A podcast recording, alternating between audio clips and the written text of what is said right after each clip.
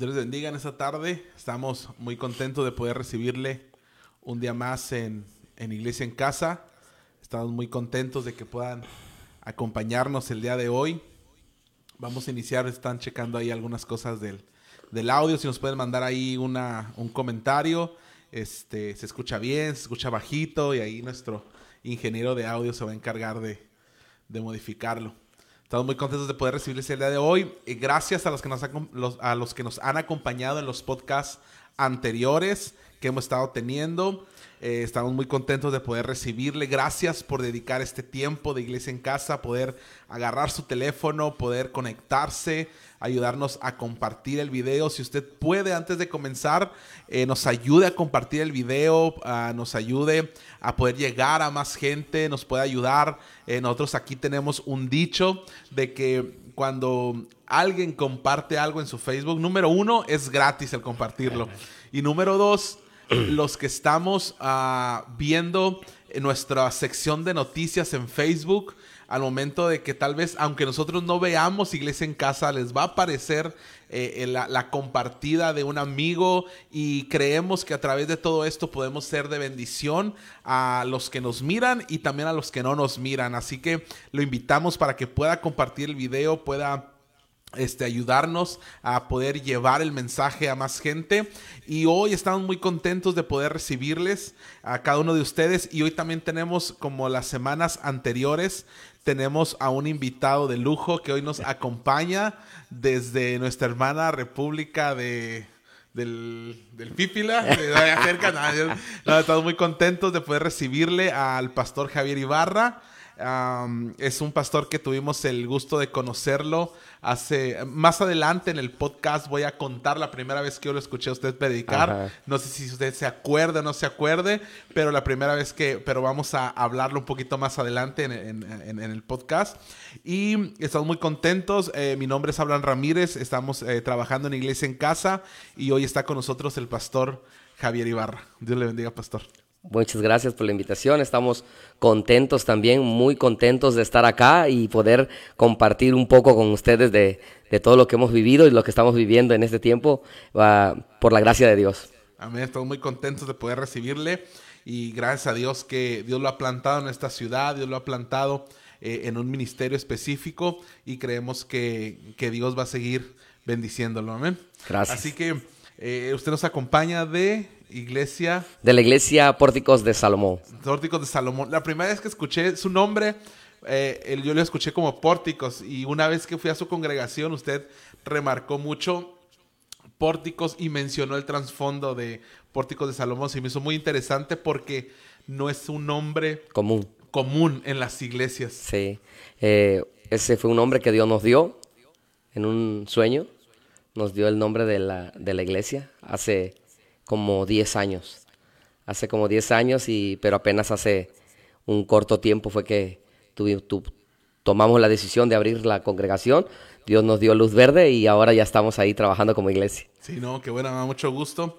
Y, vamos a empezar lo que les comentaba de los podcasts, este, este podcast que estamos haciendo cada semana es, estamos invitando a diferentes personas del, de ministerios en la ciudad, pastores, a predicadores, grupos de alabanza, eh, adoradores.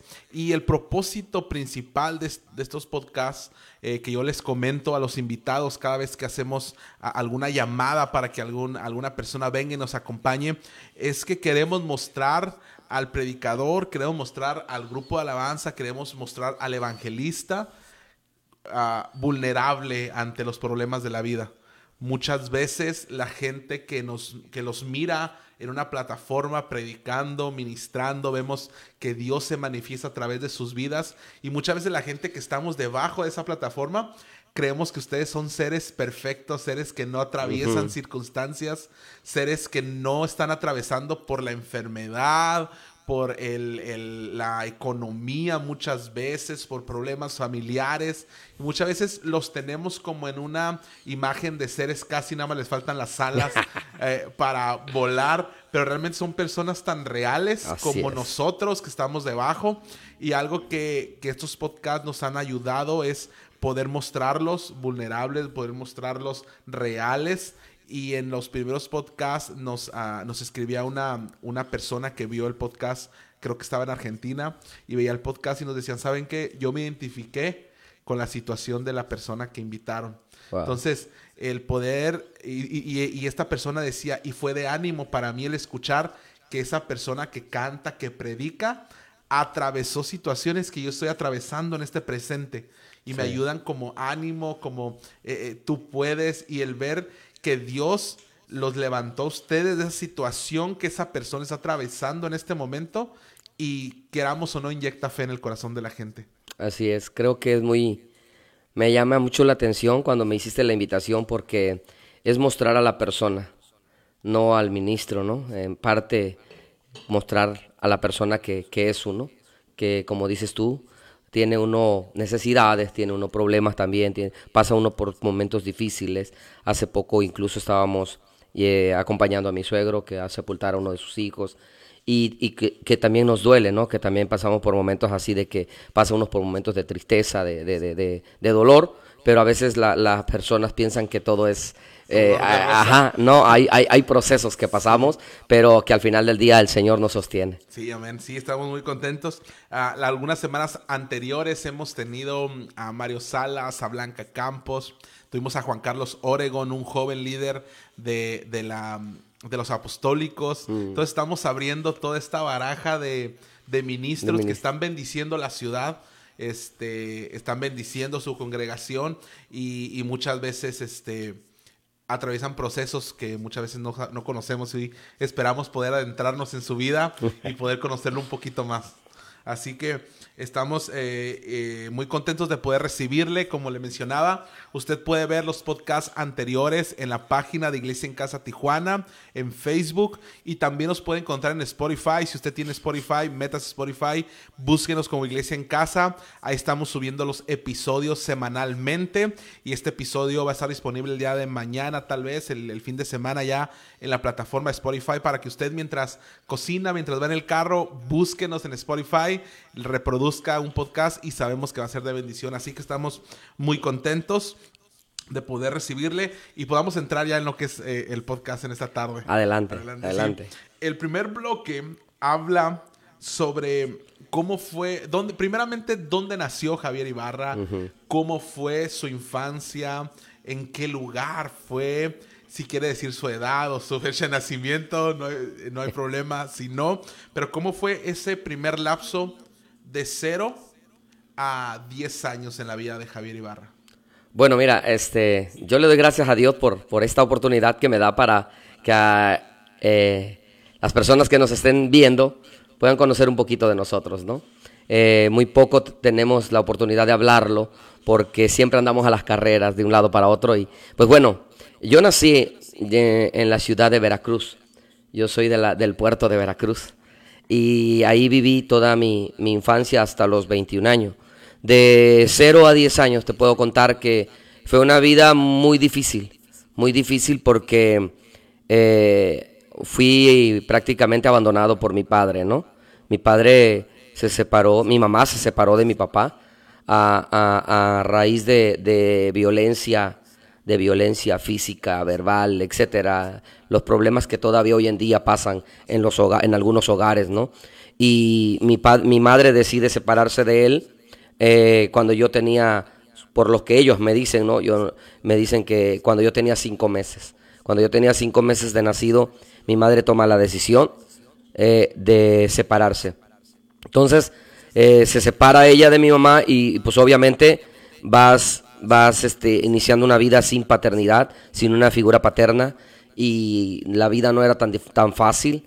Eh, tener mi mamá que hacer el, el, papel de madre y padre no era fácil porque no éramos nada más uno o dos hijos, sino que tenía siete hijos. Entonces, trabajar con siete hijos era muy difícil para ella, muy difícil. Entonces, nosotros vivimos una vida de, del, del año, del primer año a los diez años, una vida muy difícil, muy de mucha necesidad, de mucha, eh, ¿cómo le pudiéramos decir?, escasez. Pero al final del día, pues gracias a Dios, Él ha, tenido misericordia de nosotros, tuvo misericordia de nosotros, pero de los, del año 1 al año 10 pasamos un tiempo muy difícil como, como personas. Momento muy, muy difícil. Entonces, eh, le doy gracias a Dios porque, porque Él llegó a nuestra vida cuando nosotros teníamos, yo tenía aproximadamente como unos de 6 a 8 años cuando llegamos a la iglesia por primera vez. Y pues bueno, ese momento difícil de, vivir un momento de, de, necesidad, de escasez, gracias a Dios lo pudimos, lo pudimos superar y pues ahora ya este, le damos gracias a Dios por ese tiempo, porque sí, te digo, vivimos un tiempo muy difícil, donde ir a la escuela no era fácil, porque no habían recursos eh, para uniformes, para útiles, para todo lo que se ocupa para ir a la escuela, que ya hoy uno lo entiende como padre, ¿no? El, el, tener también la necesidad eh, de vivir el tiempo de que mucha gente vive el bullying, ¿no? Por el no tener un papá. que antes no estaba tan penado como hoy. Exactamente, exactamente. Pero gracias a Dios, este, bueno, te digo, este, el Dios llegó a tiempo porque teníamos, tenía yo una edad de entre 6 a ocho años, pero sí fue una vida muy difícil. Vivíamos en el puerto de Veracruz. Eh, nuestra casa era una casa muy, bueno, mucha gente a lo mejor se va a acordar de esto, a lo mejor le tocó vivir, no lo sé, pero a mí me tocó vivir en una casa donde mm, a lo mejor mucha gente no se lo imagina, pero llegué a vivir en un lugar donde eran cuatro barrotes, cuatro barrotes y arriba igual otros cuatro barrotes y este y cobijas alrededor, alrededor cobijas de esas cobijas que antes hacían de puros pedazos de, de, telas. Esa era nuestra casa. Esa era nuestra casa, esa fue parte de nuestra infancia, donde a veces había para comer y a veces no había nada para comer. Este, nunca conocí un restaurante de lujo, nunca conocí el andar en un avión, nunca conocí el estar en alguna plaza, en algo eh, que hoy en día conozco porque vivimos una vida muy triste, muy, muy, muy, muy pobre, ¿no? Muy pobre, hablando económicamente. Y pues siempre el, estar, la ausencia de los padres, mi madre tenía que trabajar dos turnos, dos trabajos, entonces realmente nosotros nos criamos solos, no, no tuvimos la figura paterna y por el otro lado mi madre tenía que trabajar eh, todo el día, llegaba solamente muy noche cuando nosotros ya estábamos dormidos y cuando ella se iba, pues nosotros seguíamos durmiendo. Ella trabajaba muy temprano y llegaba muy noche. Entonces fue una vida así como que de mucha necesidad, de mucha, de un testimonio muy, muy fuerte en el aspecto ese de, de, de, la soledad y de la escasez, ¿no? Sí, e, es muy impresionante eh, porque usted ahorita nos cuenta una historia ah, de una vida, mm, se pueden tal vez no sea la palabra correcta, pero precaria en ese sentido. y, y, esa situación, pastor, se repite o la he escuchado en muchas personas, pero vemos que en medio de esa escasez o en medio de esa vida sin un padre, sin una madre, en algunos casos vivían sin la madre, crearon buenos seres humanos. Sí. En medio de una escasez. Sí.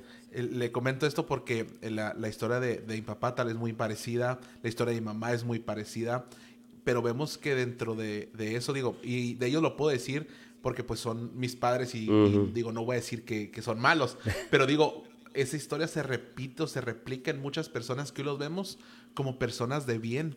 Y hoy vemos que muchos jóvenes tienen todas las facilidades, tienen una casa, tienen eh, sus, padres tienen un carro para moverse, eh, salen a comer en la, la calle, pueden disfrutar de un viaje de vacaciones, pero vemos que que se van formando muchas veces patrones de conducta incorrectos en los hijos. Digo, no tengo hijos, no puedo hablar eh, mucho al tema, pero sí lo poco que yo he visto de que cuando a un hijo tal vez se le da todo, crece con, patrones de conducta incorrectos, pero en medio de la escasez salta un, buena, un buen ser humano, ¿no? Sí, sí, yo lo, yo lo creo mucho. Tengo seis hermanos y gracias a Dios eh, una, una madre que todavía hace unos instantes la fui a ver, tiene, tiene 76 años y estuve con ella hace ratito.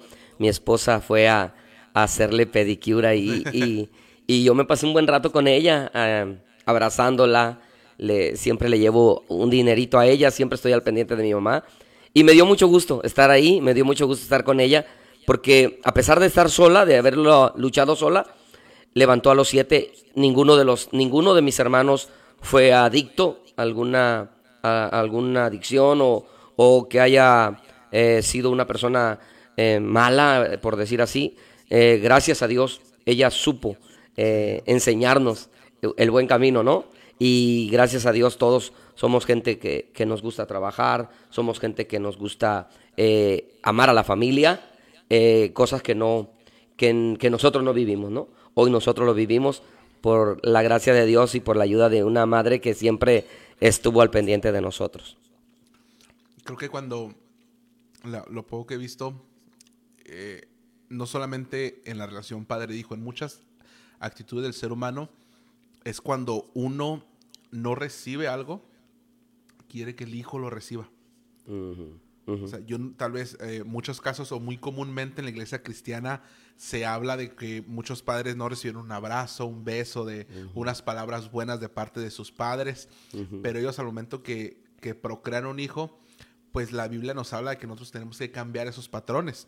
Pero al momento de que, ellos buscan cambiar esos patrones, no hay un calibrador, como decir, lo está haciendo de más, porque estás malcreándolo estás eh, maleducándolo, no en una forma de, de, palabrerías, sino una forma de, que le compras todo, de que no tiene ninguna necesidad. Y muchos padres toman esto como que es que yo no tuve esto. Es que yo no tuve aquello, yo quiero que él lo tenga. Mm. Pero muchas veces ahí el calibrador no nos, no nos funciona muy bien. Y, y dan a manos llenas y es donde muchas veces se pierde todo esto. Pero me da mucho gusto escuchar que, que familias en medio de la necesidad este, brotaron buenos, buenos hijos, buenos seres humanos. Y eso es muy bueno. Eh, ¿Algún recuerdo, Pastor, que usted tenga muy significativo de cualquier tipo? Familiar, de, que andaba jugando, de que, no sé, algún recuerdo muy significativo que tenga muy presente de, esa edad. ¿Un recuerdo bonito? Del que quiera, feo, bonito, más o menos. Eh, tengo un recuerdo muy bonito. Eh, yo siempre anhelaba pues un regalo, ¿no? Un regalo. Este, en aquellos tiempos pues nos hablaban de, de Santa Claus, ¿no? Que te llevaba tus, tus juguetes, te llevaban tus juguetes y pues bueno, este, y me acuerdo que hice la cartita y le puse ahí que pues que quería una bicicleta. Y este, llegó el día, ¿no? Y, ya este me fui a buscar a donde yo le había dicho, en la carta que me la pusiera debajo de la cama. Fui debajo de la cama, no encontré nada. Dije, bueno, a lo mejor está muy grande, me la metió en el ropero. me fui al ropero, no encontré nada. Yo le había pedido una bicicleta. Y me dice mi mamá, mi hijo, ¿qué, ¿qué buscas? Mi regalo, le dije. Me dice, pero está ahí debajo, de la, debajo del ropero, me dice. Pero ¿cómo? Si ya fui al ropero. Abajo, sí. Y ya me voy corriendo y debajo del ropero había un ring un ring, no sé si, alguna vez lo miraste, esos ring de luchadores, que traen cuatro luchadores y los, cuatro están así. y yo me acuerdo que le dije, oye, mamá, pero si yo no le pedí esto, eh, ¿de qué se trata? Yo no le pedí esto, yo le pedí una bicicleta.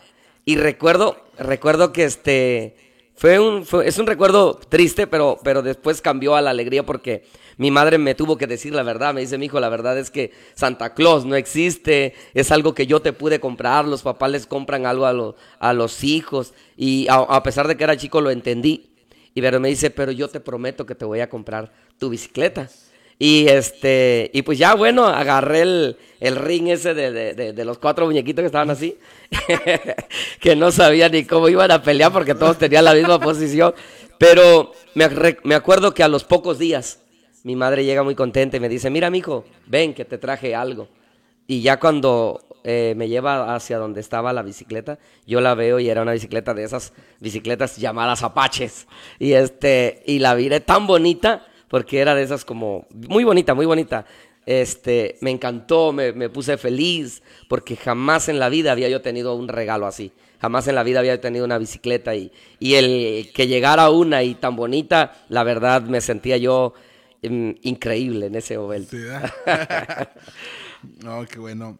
Sí, es, es algo, digo, cuando uno está chico, eh, es, es, de cierta manera, a veces es bueno que tenga ese tipo de ilusiones. Hay una película, no sé si la, la ha visto, se llama Son como niños. Mm. Este, y en esa película está, pues, sale una mamá con su hija y su hija de tener unos, no sé, unos 6, 7 años a la edad que mudan los dientes. Entonces, a la niña se le cae un diente. Entonces, la mamá le tenía la historia de que esta niña, cada vez que se le cayera un diente, lo pusiera debajo de su almohada y en la madrugada, en la noche, iba a aparecer la hada de los dientes y le iba a tomar el diente y le iba a dejar dinero ahí, ¿no? Digo, a muchos tal vez esa historia nos la contaron cuando estábamos chicos. Y lo chistoso de la historia es que la mamá está tan ocupada en sus negocios, hablando por teléfono en, ese, en esa escena, y sale la niña diciéndole, mamá, se me cayó un diente, se me cayó un diente. Entonces la mamá tratando de que ella dejara de dar lata, por así decirlo, y dejando que, eh, tratando de que la niña la dejara de interrumpir, la mamá le dice, sí, pon el diente, al rato te doy dinero, al rato te pongo el dinero. Entonces la niña se quedó así como en shock de, que dijo, oye, entonces no existe nada en los dientes, ¿no? Es, es, mi mamá que me pone dinero debajo de la almohada cada vez que pongo un diente. Entonces muchas veces este, todo eso se presta para, para historias que, que, como niños nos contaron, pero era bonito en su momento tener esa ilusión de de que a veces uno no se quería ni dormir porque Santa Claus llegaba en la noche, los Reyes Magos, y queríamos verlos, ¿no? O lo mandaban a uno a dormir temprano, duérmete temprano, porque si no, no te van a dejar nada. Y, ah, en de los 0 a los 10 años, que es ahorita lo que estamos platicando, ¿tenía usted algún concepto de Dios? ¿O cuál era el concepto que tenía? ¿Cuál era el concepto que le habían compartido? Si es que lo habían compartido sus padres, sus familiares. ¿Cuál es el concepto de eh, Dios que tenía? Bueno, eh, mi familia era muy, muy este, creyente de, de, de, cuestiones de ir a la iglesia. Eh, íbamos a la iglesia católica. Mi abuela nos llevaba desde niños, desde niños nos llevaba a la iglesia católica. Eran muy, muy devotos, por decir así, toda mi familia, ¿no? Este, pues como niño tú vas a la iglesia o te llevan a la iglesia. Mi abuela nos llevaba a la iglesia católica todos los días, todos los días, porque todos los días había misa y nos llevaba y todo. Este, íbamos con ella. Obviamente mm, tú como niño no piensas nada en Dios, no te, no, no, no te hablan de Dios, te, te, llevan a la iglesia, pero nada más y, y, y persínate, y haz cosas así, ¿no?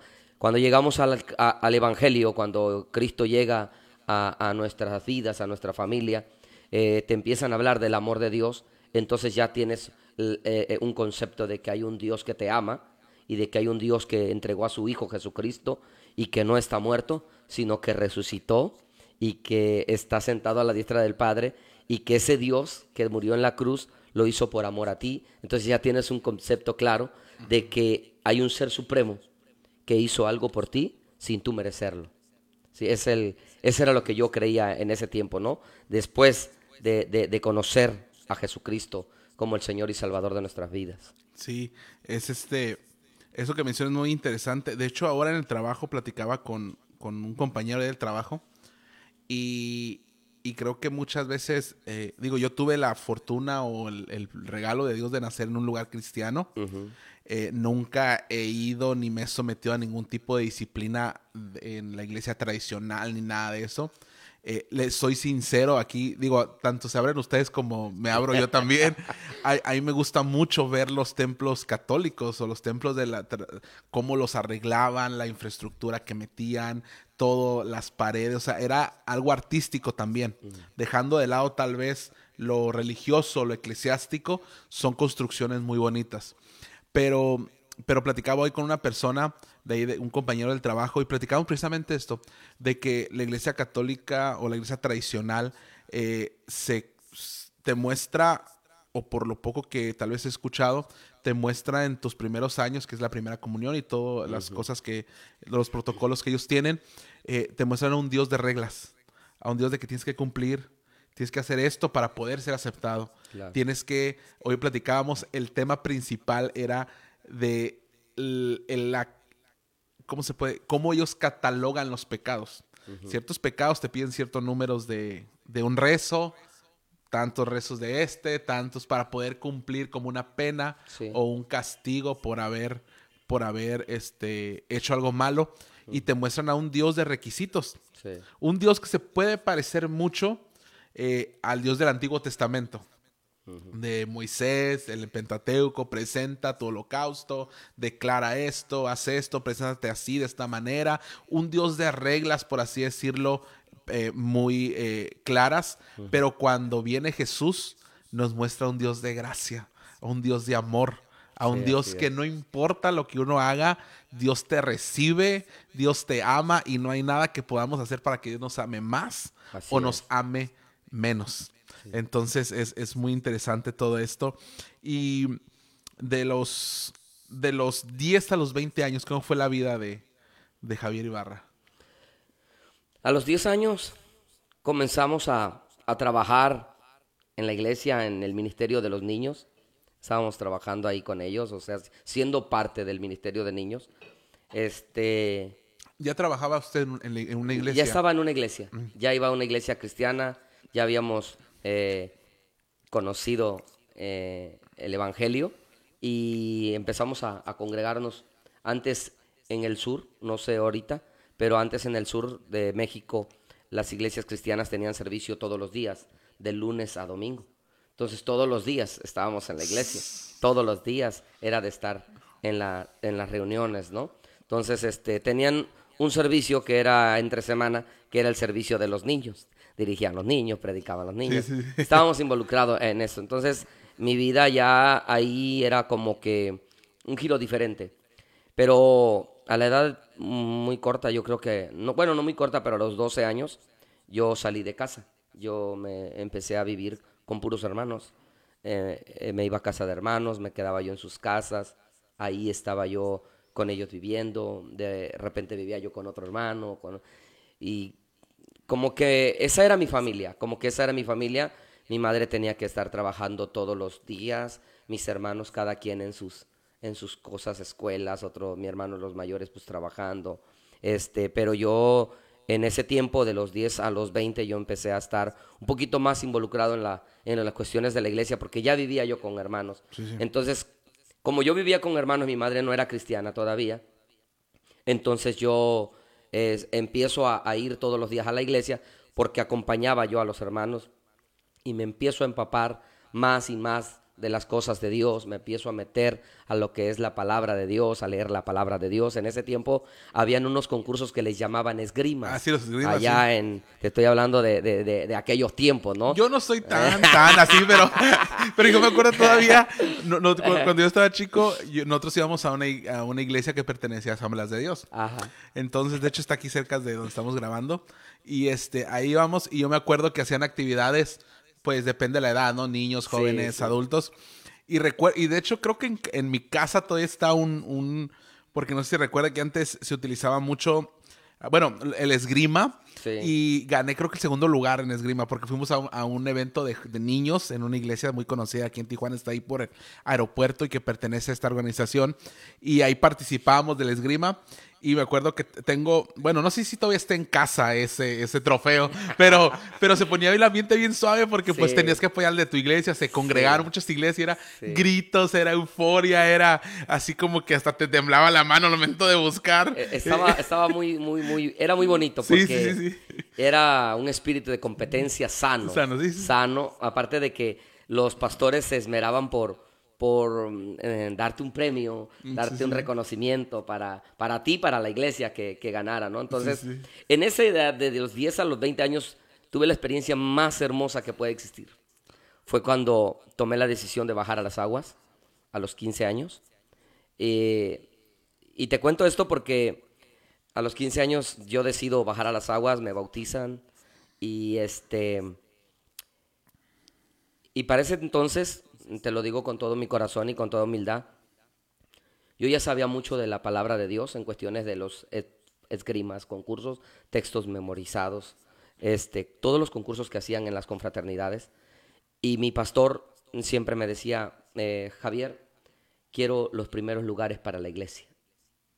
Quiero que te enfoques, quiero que te pongas a estudiar, porque quiero los primeros lugares para la iglesia. Mi pastor era un poquito así medio, ustedes ya me, e, era medio así, y pues tenía como dos o tres jóvenes que éramos los que le dábamos el fuerte en cuestiones de, de, de, en los concursos. Bueno, bueno, a los 15 años, cuando yo bajo a las aguas, nos tocaba una confraternidad ahí en el puerto de Veracruz. Y recuerdo que mi pastor me dijo, Javier, eh, hoy toca la confraternidad, va a estar cerca de nuestra iglesia y quiero los primeros lugares para la iglesia. Así que necesito que te prepares y que te enfoques para que esos primeros lugares los tengamos en la iglesia. Y yo le dije, sí, pastor, sí, claro que sí.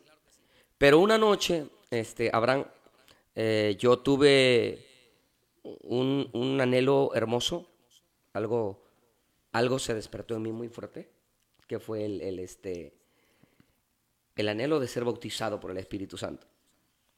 Y recuerdo que yo le dije al Señor, Señor, en esta confraternidad que viene, que me perdone el pastor y que me perdone todo, pero yo no quiero ningún regalo. Yo quiero el regalo de tu Espíritu, del bautismo de tu Espíritu Santo.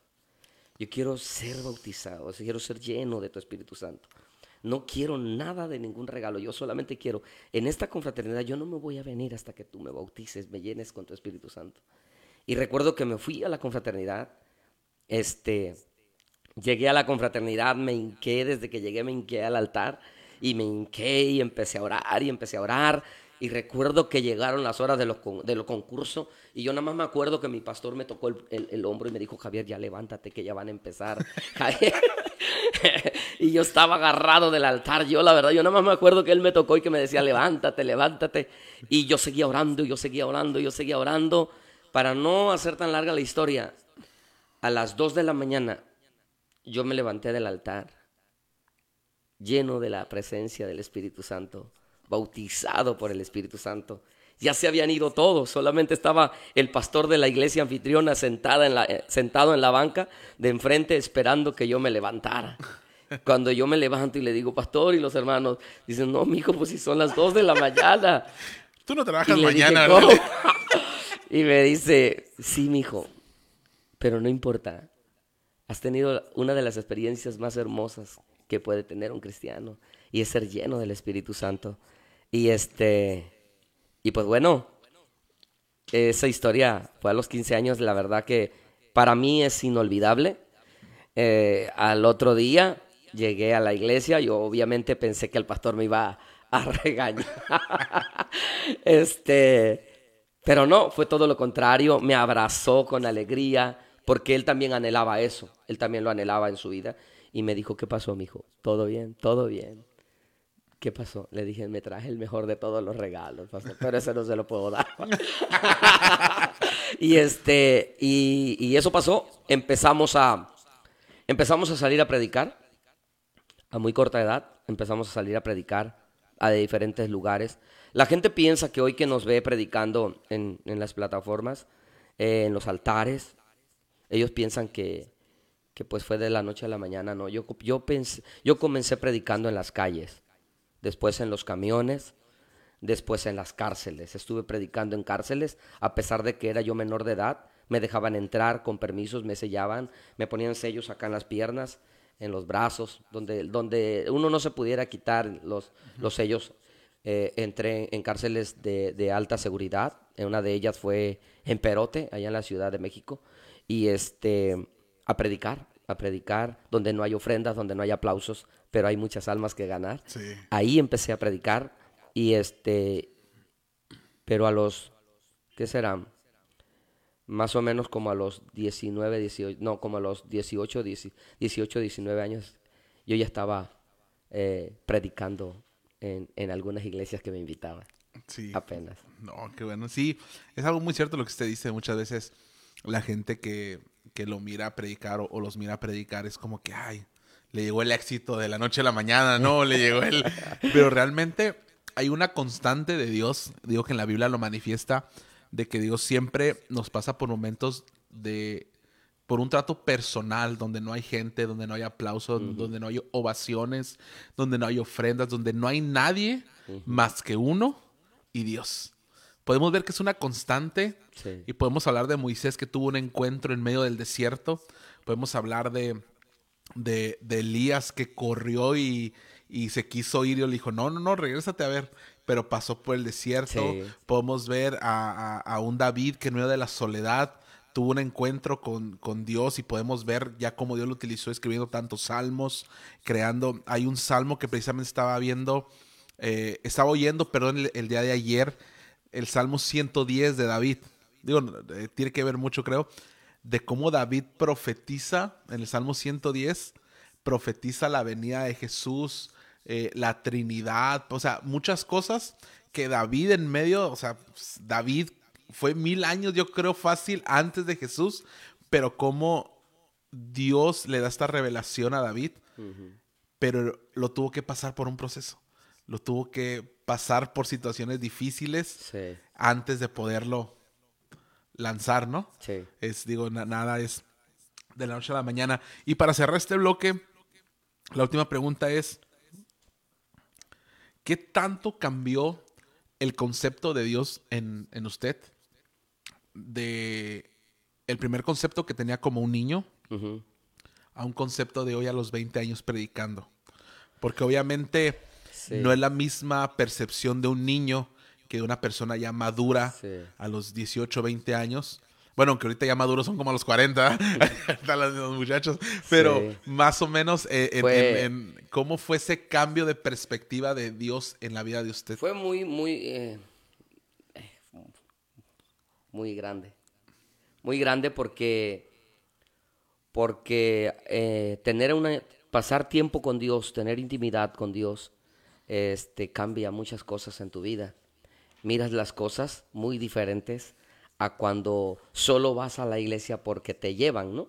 Vas a la iglesia porque pues tienes que estar o X, pero cuando ya empiezas a ir porque eres tú y Dios, ya el concepto cambia mucho. Una de las cosas que, que yo entendí es que eh,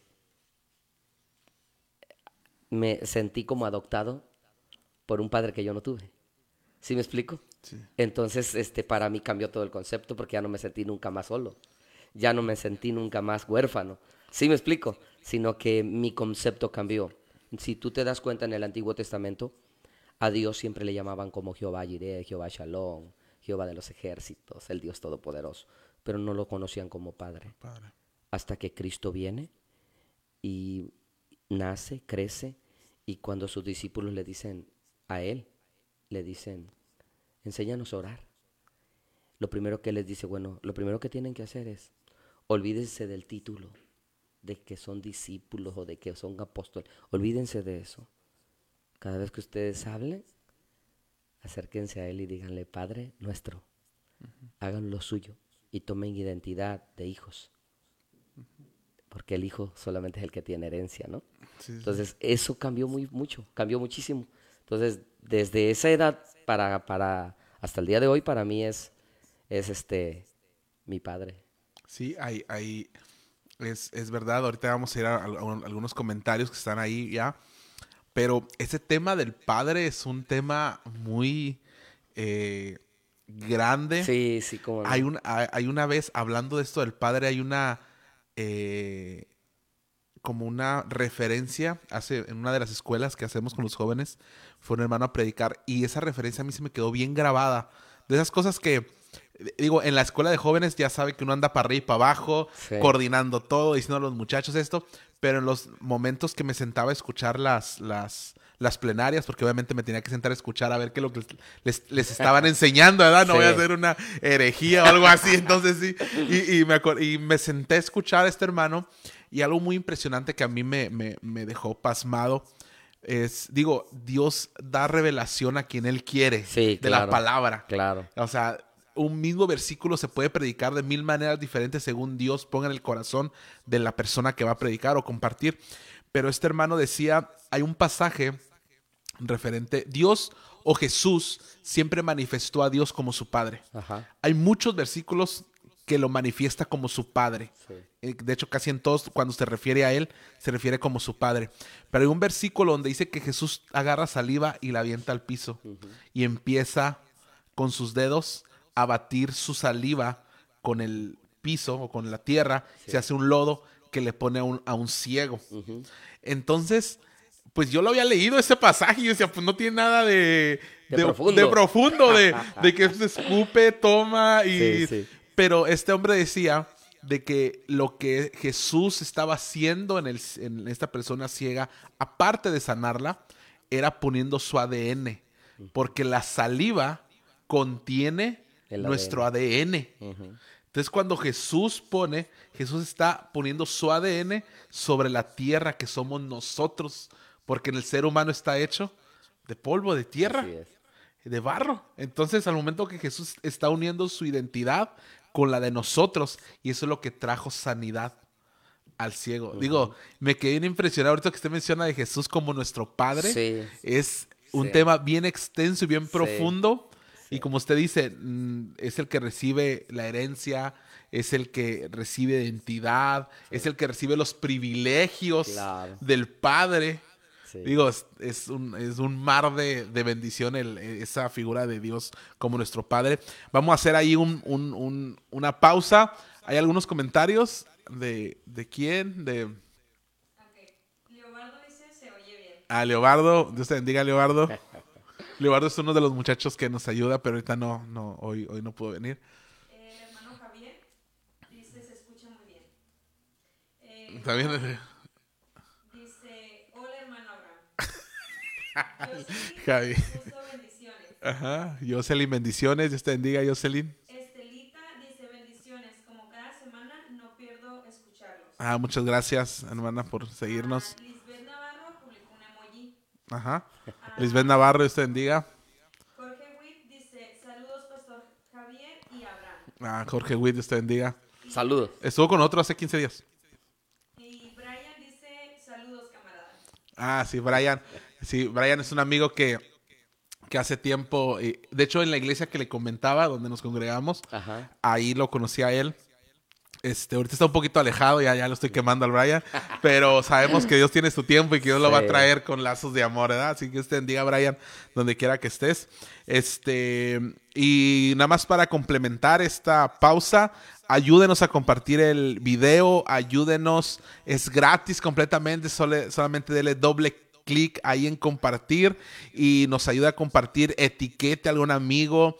Este, estamos hoy con nuestro hermano Javier, Pastor Javier Ibarra de Iglesia Pórtico de Salomón y pues estamos hablando un poquito, recapitulando esto, eh, él nos acaba de hablar sobre su infancia, sobre su etapa de adolescencia, inicio de la juventud y ha sido hasta ahorita una bendición poder Gracias. escucharlo y vamos con unas preguntas rápidas que tenemos.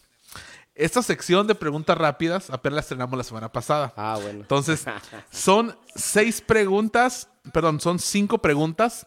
Yo eh, no son precisamente preguntas, yo le doy dos opciones y usted elige una. Ok. Si quiere complementar su pregunta, su respuesta con el por qué, está bien, si no, solamente con su respuesta. A ver, la primera es, ¿muchos miembros o buenos miembros en Buenos su iglesia? miembros. Buenos miembros. ¿Himnario o Hilson? Gibson. Hilson. Ah, este, ¿luces o luz natural en una congregación? Luces. Luces. ¿Obscuridad o claridad en una congregación? Dependiendo. Dependiendo. Ok. La última. ¿Bancas de madera o sillas? Silla. Sillas.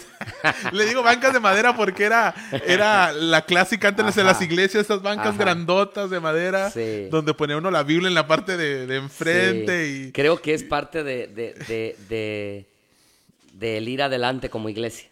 el, el, el, el, el cambio. El cambio. Sí. Ok, bueno, ya terminamos esa de preguntas rápidas. Ah, ok, vamos a empezar ahora, eh, siguiendo ahora con el siguiente bloque. ¿Cómo descubre usted el llamado de Dios a su vida?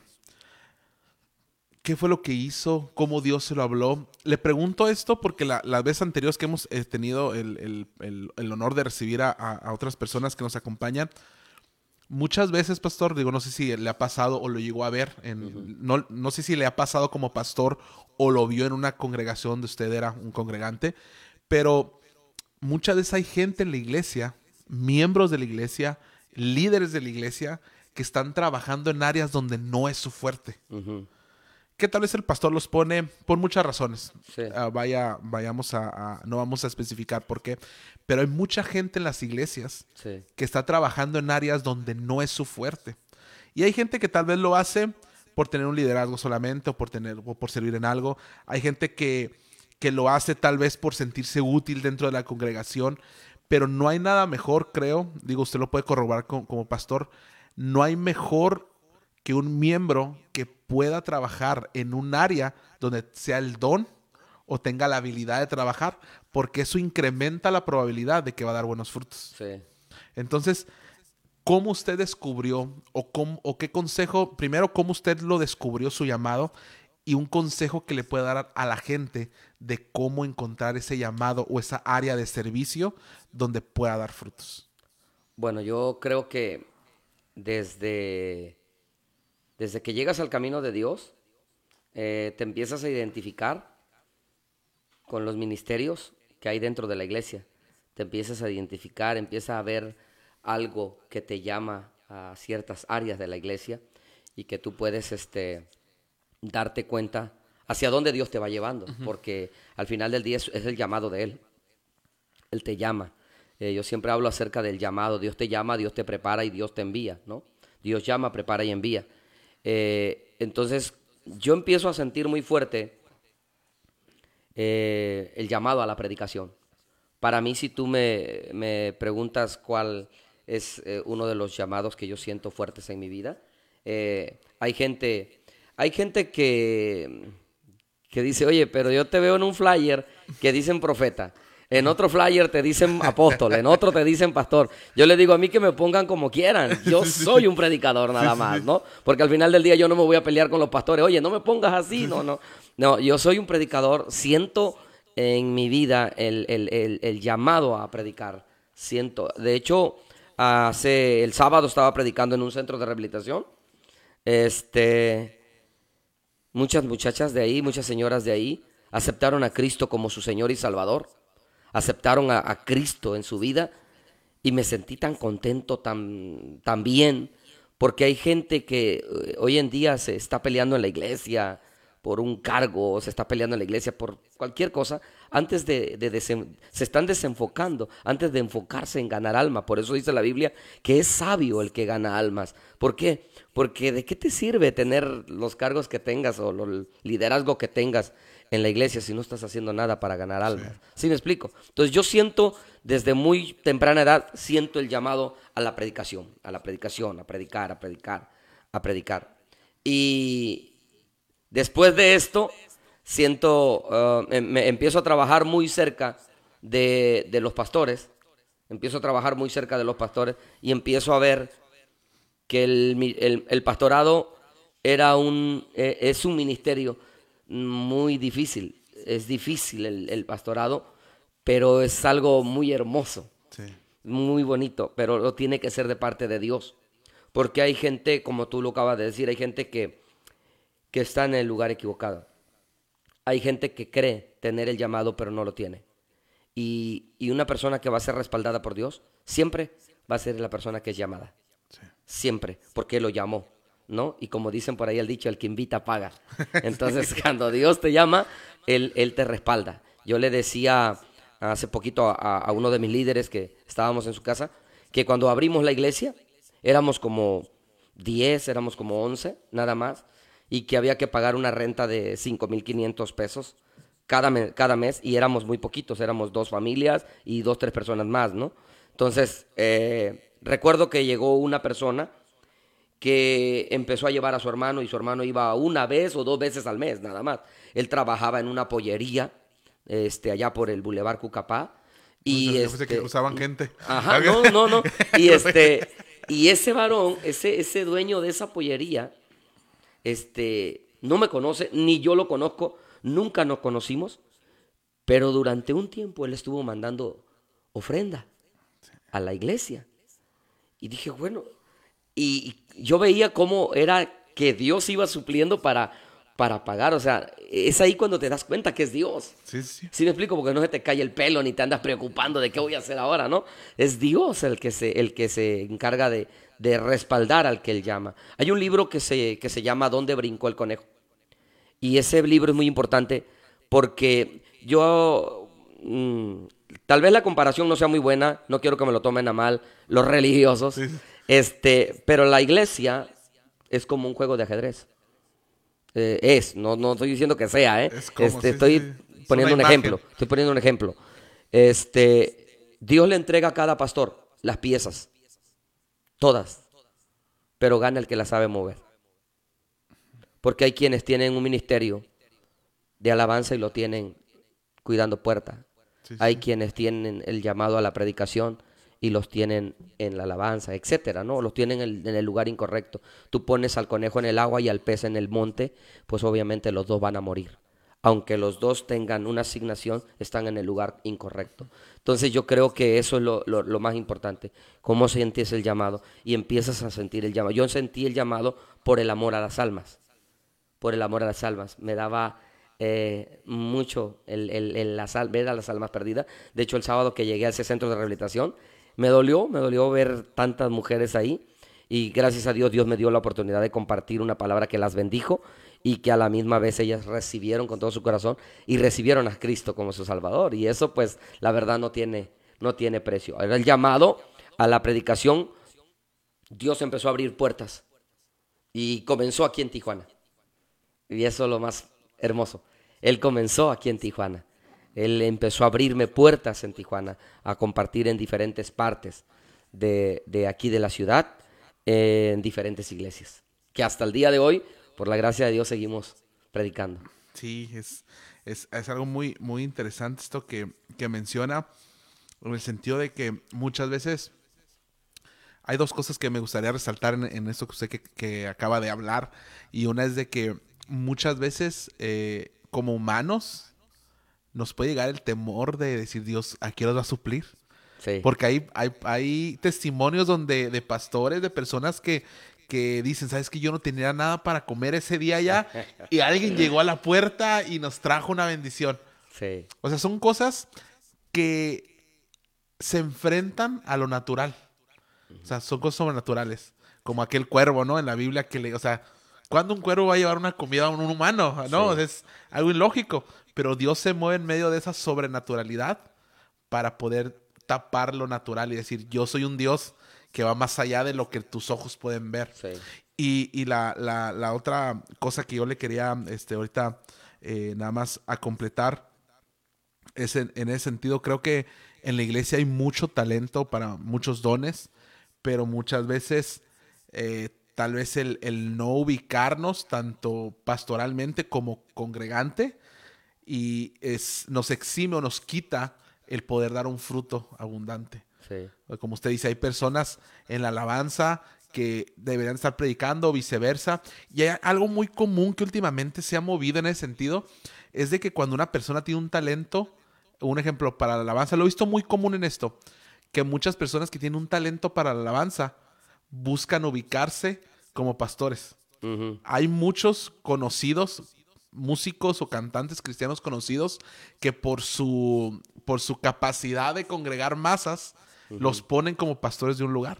Sí. Cuando no siempre se tiene el llamado para ser pastor. Porque el otra vez platicábamos con, con- con- con unos amigos y obviamente uno, muchas, estoy hablando de hace tal vez un año o dos años, y platicábamos situaciones de diferentes iglesias, ¿no? Situaciones que están atravesando. Y nosotros nos poníamos como jueces de decir, no, pero es que si yo fuera el pastor yo hubiera hecho esto, aquello. Y, y- y- y estábamos hablando como Sí. tal vez en un modo recto de lo correcto que se tiene que hacer, pero ahí entra el amor de un pastor. Claro. Y, y- y decíamos, por eso no somos pastores, porque ya hubiéramos cortado cabezas y todo. Y, y- y un pastor Sí. tiene que tener una, tiene un amor Sí, que sí. muchas veces, lo que hablamos hace rato, muchas veces el pastor no calibra el amor que muestra. Y muchas veces muchos miembros, muchos miembros pueden decir, ay, es que el pastor quiere a este miembro más que a otros. No es, es, es- no es que tenga una mejor relación, sino que lo, hay, un, hay una gracia que encuentra un miembro con un pastor que muchas veces lo abraza con amor Sí. y en medio de que otros te digan o, o lo señalen, el pastor siempre trata de, de abrazar a ese miembro tal vez más indefenso, ¿no? Sí. En, en- en ese sentido. Fíjate que ah, estamos eh, viviendo un tiempo muy, muy, muy bonito, pero a la misma vez muy, muy difícil ah, por todo lo que pasó, ¿no? Y muchos pastores fallecieron, se fueron con el Señor y muchas iglesias se quedaron en- de luto, tristes. Algunas iglesias incluso pues tuvieron la, la necesidad de cerrar, ¿no? Este, Hay un texto muy en la Biblia que me llama mucho la atención y lo hago muy, mucho mío, que dice que sobre toda cosa guardada, guardes tu corazón.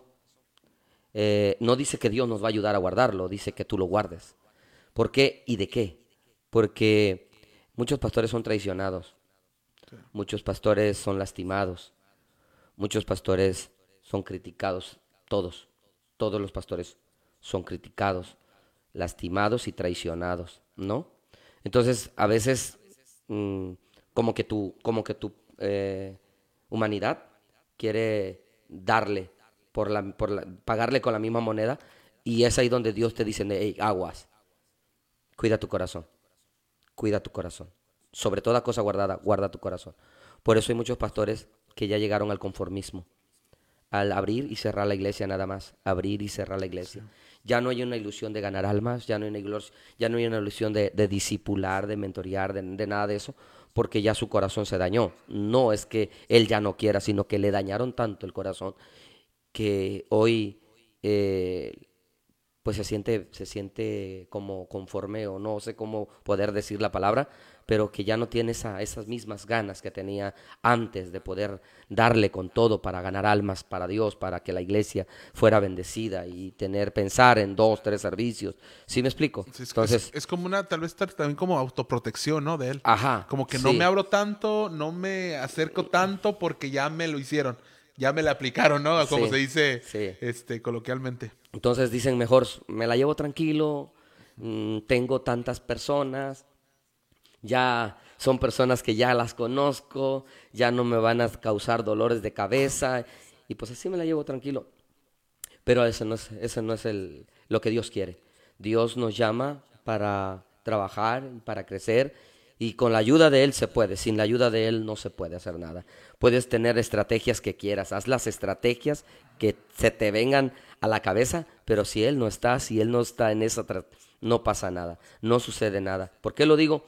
Porque en el corto tiempo que yo tengo como pastor, soy un pastor nuevo, soy un pastor nuevo y siempre le digo a los a las de la iglesia, estoy aprendiendo con ustedes también, así como ustedes están aprendiendo conmigo, yo estoy aprendiendo con ustedes porque yo soy nuevo, pero siento muy bonito el, estar trabajando como pastor y, estar trabajando con una congregación que, Dios nos ha, eh, nos ha confiado y este y que gracias a Dios está, está prosperando con la gracia de Dios.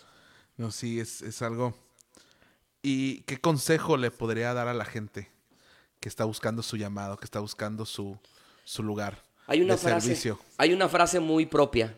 Yo siempre digo, incluso en, en los eslogan que, que, luego, o en los póster que subo, eh, muy propio, que digo, jamás te rindas. Jamás te rindas. Jamás. Persigue lo que Dios pone en tu corazón. Jamás te rindas.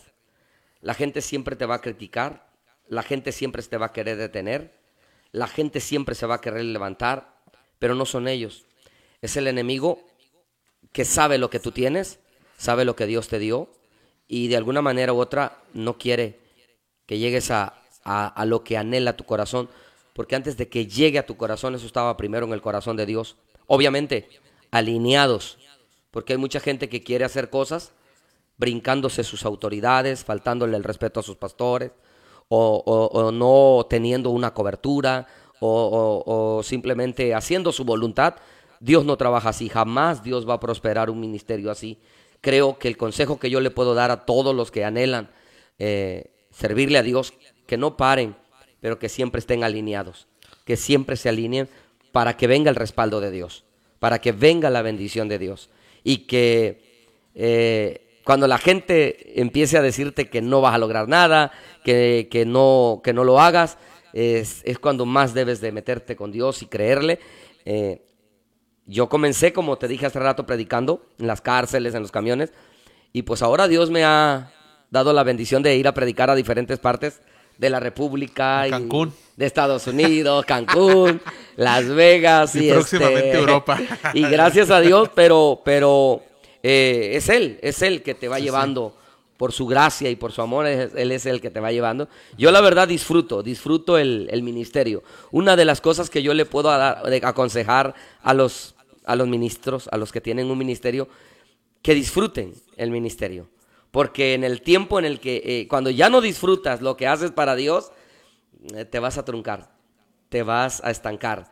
Pero mientras disfrutes eh, lo que estás haciendo para Dios, así sea en lo más mínimo, Dios te va a ir llevando de gloria en gloria. Sí, hace poco platicaba pues con mi esposa un, día en la noche, estamos platicando y, y algo que viene a colación de lo que usted está mencionando es de que cuando uno sirve en un área, sea cual sea el área, cuando uno deja de disfrutarlo, algo anda mal, Sí, algo anda mal. sí, Algo cuando uno, tal vez el cansancio, tal vez la monotonía, tal vez la costumbre, tal vez ya es como mecánicamente que uno trabaja en la iglesia. Cuando ya uno lo deja de disfrutar, algo pasa en medio de todo eso. Digo, va de la mano también con la espiritualidad, el orar, el estar Sí. siempre así. Pero cuando nuestro, cuando nuestro corazón deja de disfrutar o, no- o dejamos de disfrutar un área de servicio en la iglesia, es momento de decir, a ver, Vamos a detenernos en qué momento se perdió la pasión, ¿no? Digo, Dios nos lo dice que muchas veces estamos, estamos ah, dentro del, del- del catálogo de poder perder nuestro amor, o nuestro primer amor, o- Sí. o, nuestra pasión. Pablo hablando a Timoteo dice, no dejes que el fuego que hay en ti se apague. No dejes, no dejes. Haz lo que tengas que hacer, pero no dejes que ese fuego se apague, esa pasión por, Sí. por servirle, por servirle a Dios. Y este, ya estamos casi terminando. Si nos ayudan a compartir el video, si nos ayudan a, a poder llegar a más gente, usted ahorita tiene el control para poder solamente a dos clics poder compartir el video y que nos puedan eh, escuchar, que podamos llevar este mensaje de, de- de transparencia frente a ustedes. Y estamos muy contentos. Hoy está con nosotros una vez más el, nuestro pastor Javier Ibarra.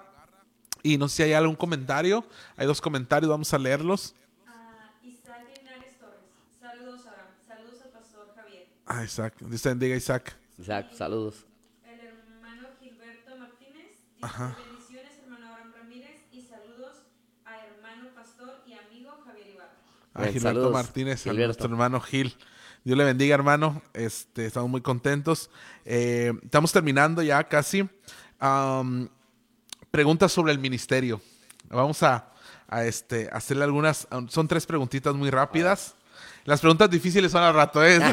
Es, un calentamiento. Es para que vaya calentando el motor, para que vaya subiendo el aceite. a la- no, no es cierto. Eh, la primera pregunta. ah, ¿Cuál es su estilo de liderazgo? ¿Ritmo rápido? ¿Facilitador? ¿O directo? Por decir, ritmo rápido es hacer ac- muchas actividades, estar trabajando continuamente. Facilitador es cuando delega eh, las, las- las- actividades. Y directo es cuando usted está a cargo de todos los ministerios. Creo que el segundo. Es facilitador, delega. Sí. Sí. Ah, ¿Se ha dado topes por delegar o no? Sí. Sí. Sí, cómo no. Entonces, eh, la segunda pregunta es, ¿cómo, es, ¿cómo se cataloga usted como predicador? O, o el estilo de predicador, de predicación que utiliza. ¿Expositiva, textualmente o doctrinalmente? Sus prédicas. Creo que dos. Dos de Dos. ellas. Dos. Dos de ellas. sí. Ok. Y la última pregunta, ¿a cuáles? La ¿Expositiva? segunda y la tercera. O textualmente y doctrinalmente. Ok. Y número tres, ¿por qué ya no hay tantas campañas al aire libre como antes? Le, le pregunto esto porque yo, cuando, yo me acuerdo cuando estaba chico, había campañas por donde sea y ponían en los, en los, ah, en aquellos tiempos los, Sí. los flyers, campaña de milagros, de A mí también me sanidad. contaban que había Tra- campañas. trae a tu enfermo y, y- y así digo, este, porque hoy, ah, ah, digo, conozco un poco a- a- de su ministerio y, y veo que en las redes sociales luego suben que ustedes van a la calle, lo que usted menciona, viene usted de una preparación de ese tipo, Sí. pero sí hoy veo, tal vez en la ciudad, no sé, ya ruralmente, pero sí en la ciudad una falta ya de, como que ya lo dejamos como algo obsoleto dentro del cristianismo, ese tipo de, de- de- de estrategias de alcance Sí. a la gente nueva. Y nos hemos tal vez concentrado mucho en retroalimentarnos nosotros, porque hoy hay más congresos que campañas. campañas. O- Bueno, lo que pasa es que el, el modo iglesia de, de las generaciones ha sido muy, muy diferente, ¿no? Cuando los, los baby boomer eran de escuelita dominical y evangelismo casa por casa, así se hacía iglesia. Después llegó la generación X, que fue donde empezaron las campañas eh, al aire libre y las multitudes y traían a los evangelistas y los señales, los milagros, ¿no? Eh, pero después viene la, la, generación milenial, que es en la que estamos, y esta generación es más como que vamos a abrir casas, hogares, alcance, células, como le llaman, ¿no?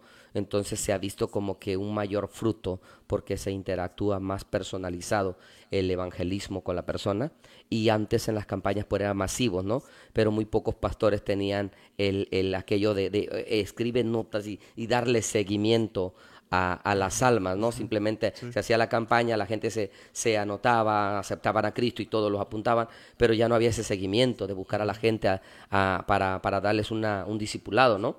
Entonces, hoy eh, los hogares es, es, es, este el modo o como se está haciendo iglesia en este tiempo, este, no todas, ¿no? Porque todavía hay algunas que todavía eh, están abiertas a las campañas. De hecho, nosotros tenemos en puerta una, una campaña en este año este, pero, pero se está trabajando, se está haciendo iglesia de en diferentes métodos de alcance. Evangelismo personal, evangelismo en los puntos, eh, por decir así, estratégicos. Esta, esta ciudad es una ciudad industrial, entonces en una hora repartes dos mil tratados eh, porque salen y entran empleados y en una hora estás repartiendo tratados y estás predicando en las cuatro esquinas de, de esas empresas y donde tú tiras la red, ¿no? Y ya el Señor, como dice la palabra, yo sembré, Apolo regó el crecimiento, lo da el Señor, pero yo creo que hoy por hoy la campaña, muchos ya dejaron de hacerla por lo mismo de que el trabajo de alcance se está haciendo con otros, con otros métodos, ¿no? No porque, no, no porque ya no funcione, sí funciona, pero estos métodos que hoy se están usando son métodos que, que están siendo prácticos, donde haces dos cosas muy importantes. Preparas a tu gente que ya tienes en la iglesia y ganas almas. ¿Sí me explico? ¿Por qué? Porque a la gente que tienes en la iglesia y que tienen ganas de predicar y que tienen ganas de servir, los mandas a una célula, ahí predican, ahí van desarrollando el ministerio de la predicación y a la misma vez van ganando almas y van preparando gente para, para el discipulado. Ok, muy bien. Entonces, este, vamos allá al antepenúltimo bloque. A una experiencia que lo haya marcado ya como pastor. ¿Alguna experiencia ministerial? Buena. Buena, mala, la que usted guste. Bueno, buena de que como pastor se me han abierto más puertas eh, en cuestiones de, la predicación. me, han invitado a, eventos más, más, este, más seguido. De hecho, cada mes estoy volando fuera de la ciudad este, el pastorado te da, Dios trata con tu corazón. Ya no eres la misma persona de antes, ¿no? De que tú ibas y le dabas con todo. Y, ya, y nos vemos, ¿no? Ahora que ya estás acá, dices, no, espérate, tengo que ser la ayuda del pastor donde voy a ir a, a, compartir y te pones en los zapatos de él, porque ya sabes lo que es tener un pueblo, ¿no? Ya sabes lo que, lo que se trabaja, lo que se lucha con, una iglesia, ¿no? Entonces, este, esa experiencia, es la experiencia que yo puedo tener ahorita es ver el favor de Dios. Ver el favor de Dios mm, son experiencias muy bonitas porque ahí donde nosotros estábamos era, tú lo conociste, donde fuiste en alguna ocasión a, a ministrar y este, hoy nos cambiamos a un lugar más grande y este, y tenemos como unos, como unos dos meses yo creo que la iglesia eh, está, está bien llena, los días de servicio está muy llena y que vemos, yo me siento muy contento por lo que Dios está haciendo. No yo, yo no digo que yo estoy Dios está haciendo lo que Dios está haciendo porque lo está acelerando, lo está acelerando. Y eh, es algo que me, que me sorprende de Dios eh, porque Veo su favor, veo su veo lo que él está haciendo, simplemente lo que él está haciendo, porque si tú me preguntas, "Pastor, ¿qué está haciendo usted?" Yo te voy a decir nada, solo creyéndole a Dios. Solo creyéndole a Dios. Sí. e- es, es ahorita usted mencionó algo muy, muy importante. Eh, muchas veces como congregantes normales o, o comunes, Sí. muchas veces cuando predicamos, predicamos desde ese lugar.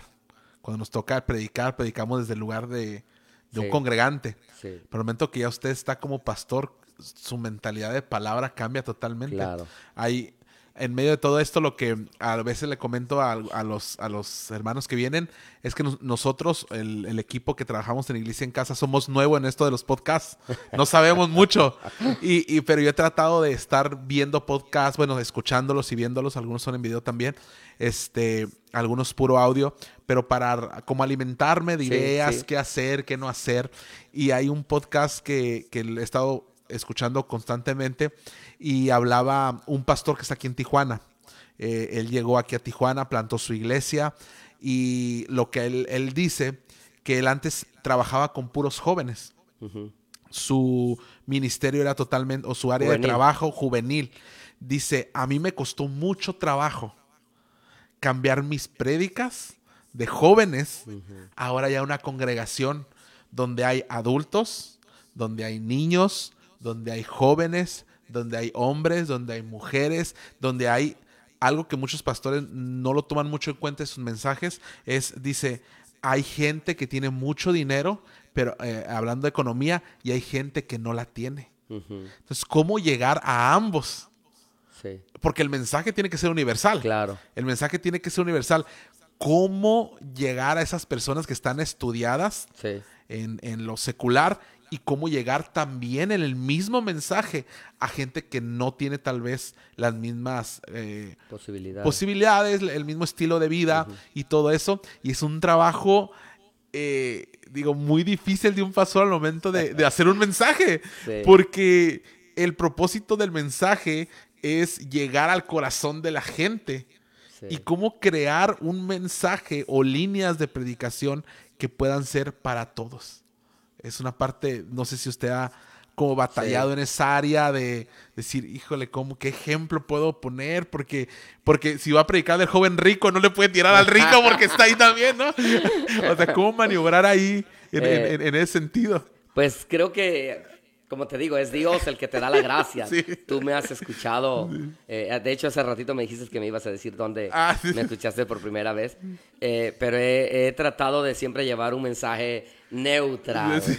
¿no? Donde bendigas a toda la iglesia en general, porque me ha tocado estar en iglesias eh, donde eh, están lo- la- las personas que están al frente, que son líderes de la congregación, están cruzados de pierna con sus tabletas y te están mirando nada más y están escribiendo para ver eh, qué error cometes o qué no dices bien o qué movimiento no. ¿Sí me explico? Y están así y tú tienes que subirte como, Sí, como sí. eres, ¿no? Y, y dar el mensaje que Dios te dio y, y- y ahí le pides, ahí, ahí es cuando te envuelve la gracia de Dios, ¿no? Y le dices, Dios mío, ayúdame porque esta gente está, esta gente está preparada, ¿no? Sí, esta gente está preparada. No le puedes subir a, a- a Moisés al arca y a, y a Noé cruzarlo por el mar, ¿no? Porque la gente está preparada. Tienes que, que saber lo que estás diciendo. Y ahí es donde le dices, Dios mío, ayúdame para que hallemos gracia delante Sí, de... sí. La gracia de Dios es algo muy bonito. Te voy a decir por qué, Abraham, porque cuando la gracia de Dios está contigo, mm, hasta el error que cometes te lo aplauden. Sí. Porque es la gracia de Dios. Pero siempre tratar la manera. Y una de las cosas que yo cuido mucho es nunca me meto en doctrina. Siempre doy un mensaje neutral. La doctrina le pertenece al pastor. Nunca me meto en doctrina porque puedo dañar lo que el pastor está construyendo. Sí, sí. ¿Sí me explico? Entonces trato de dar un mensaje neutral para la familia, contra el pecado, santidad, lo que sea, pero sin, sin este, meterme en, en- en- En- por un lado, por acá, darle por acá. No, no, no, porque te puedes meter, como dices tú, en, un problema. Unos te van a aplaudir y los otros te van a querer apedrear. Sí, sí, sí. No, y, y- y- y algo que hace, hace poco escuchaba, esos días he estado escuchando muchos, como cosas de doctrina y todo eso. Ajá. Y, y algo que dicen es que los versículos de la Biblia son como, como el mar. O como, los, sí, como los, los lugares donde hay agua. Hay ríos, hay lagos, hay mares. Dice, hay versículos que cualquier persona se puede meter. Pero hay versículos muy profundos donde necesitas la revelación de Sí. Dios, el conocimiento de Dios Sí. y el entender la palabra para poderla exponer. Y es ahí lo que usted dice, ¿no? Doctrinalmente sí uno tiene que tener mucho cuidado al momento que va y comparte, porque cuando uno va con los hermanos bautistas, apostólicos, Sí, pentecostales y todo, y un de repente aventarte una de, del Espíritu Santo donde no lo, donde no lo creen tanto, pero sí es, es, es, es muy, es, es ir caminando, ¿no? Sobre, Sí. sobre, sobre como minas y, y que Dios nos dé la gracia para, para poder... Y Dios te va formando. En el camino, Dios te va formando porque te vas dando cuenta en el desarrollo, te vas dando cuenta en el desarrollo de que tu mensaje ha cambiado. Tu mensaje hoy va más, va más sólido, va más, eh, ¿cómo te pudiera decir?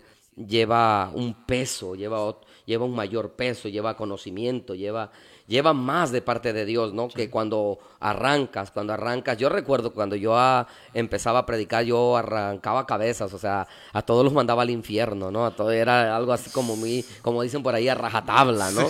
Pero ya después Dios te va a decir, hey, espérate, tranquilo, porque hay, hay muchos predicadores que se han cerrado las puertas. Se han cerrado, no, no Dios, ellos se las han cerrado porque llegan y a veces expresan esto. Y si me vuelven a invitar, bien, y si no, no le hace. Pues Ah, desde sí. ese, momento, pues ya dice el pastor, ¿sabes qué? Debut y despedida. Sí, ¿no? sí, sí, sí, sí. No, no, sí. Y, y, y ahorita voy a, ahorita le, le- bueno, le, le quiero contar dos cosas. Una es donde lo escuché la primera vez. Este, hace tiempo, hace unos años, no sé cuántos. Pero poquito. hace poquito. no, la primera vez me acuerdo, eh, lo tengo muy grabado porque ah, yo soy muy prejuicioso al momento que me dan una palabra. Soy muy, este, ¿cómo se le puede decir? Eh, ¿Mande? Ah, incrédulo, exactamente.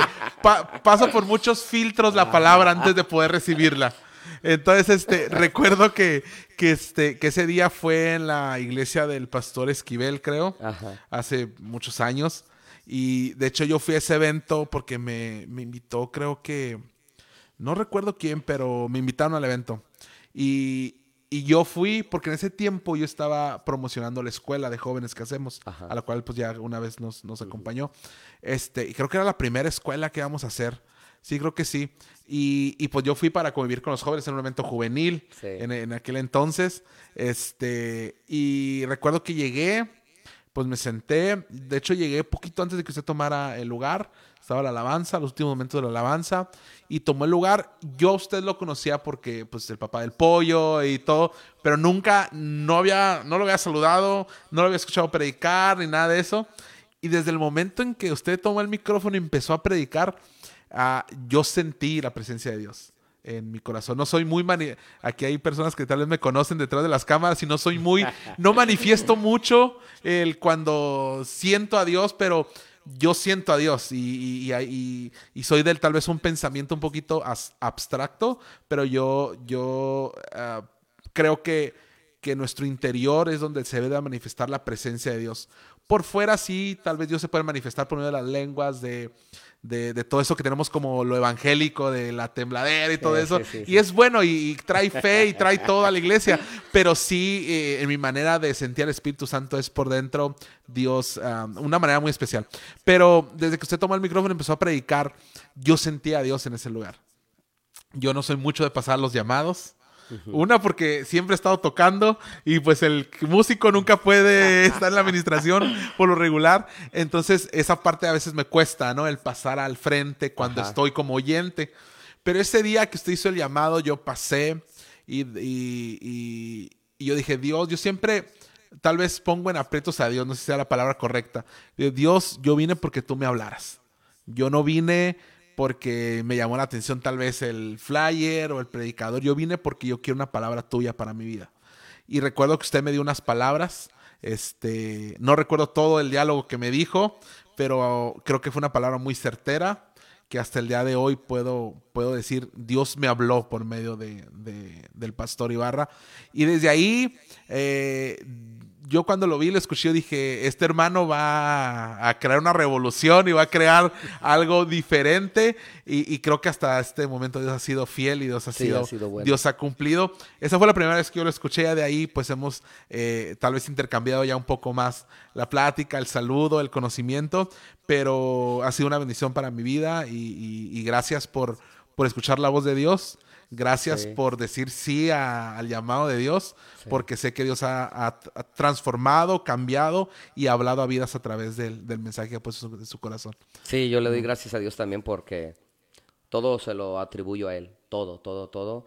He estado en estos últimos tiempos predicando con hombres de Dios muy conocidos, muy conocidos, y este y todo se lo, se lo debo a él, ¿no? O sea, hay gente que, que me dice, oye, pero vas a estar predicando con tal eh, pastor de, de, tal lugar y que vas a estar, ahora mismo vamos a estar con uno que se llama Duncan Jr., que lo conocen mucho en las redes sociales y este, vamos a estar en la ciudad de Tabasco y me decían algunos hermanos, oye, pero, pero ¿cómo vas a estar ahí? Es, es la gracia de Dios, uno no busca ni uno pide, uno no anda pidiendo, oye, dame la oportunidad de, no, es Dios el que te da la gracia y es Dios el que te abre puertas.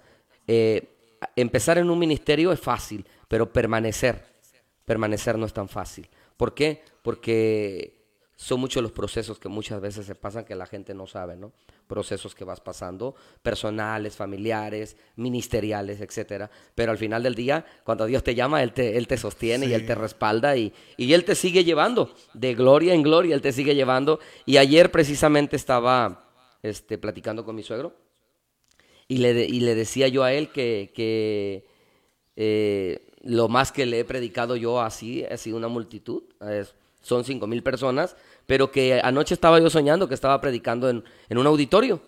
Y yo mm, no tengo idea, o sea, nunca he pensado en estar predicando en un auditorio, pero eh, digo, a lo mejor igual Dios en cualquier momento lo va a, me va a llevar ahí, ¿no? No lo sé. Nada más que no sé lo de Torre de Tijuana porque escucha bien feo la acústica, así que porque ahí he ido a conciertos ahí Entonces ahí no, lo cambiamos por el de Saline.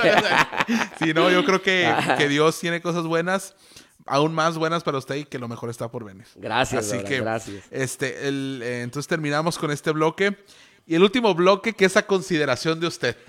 Sí. Eh, esta es una nueva sección que hoy vamos a estrenar. Ah, hoy. Este, hoy la estrenamos. no, es que de verdad es que le digo que la verdad nosotros somos inexpertos en esto del podcast y la semana pasada platicaba con los muchachos que, que nos ayudan.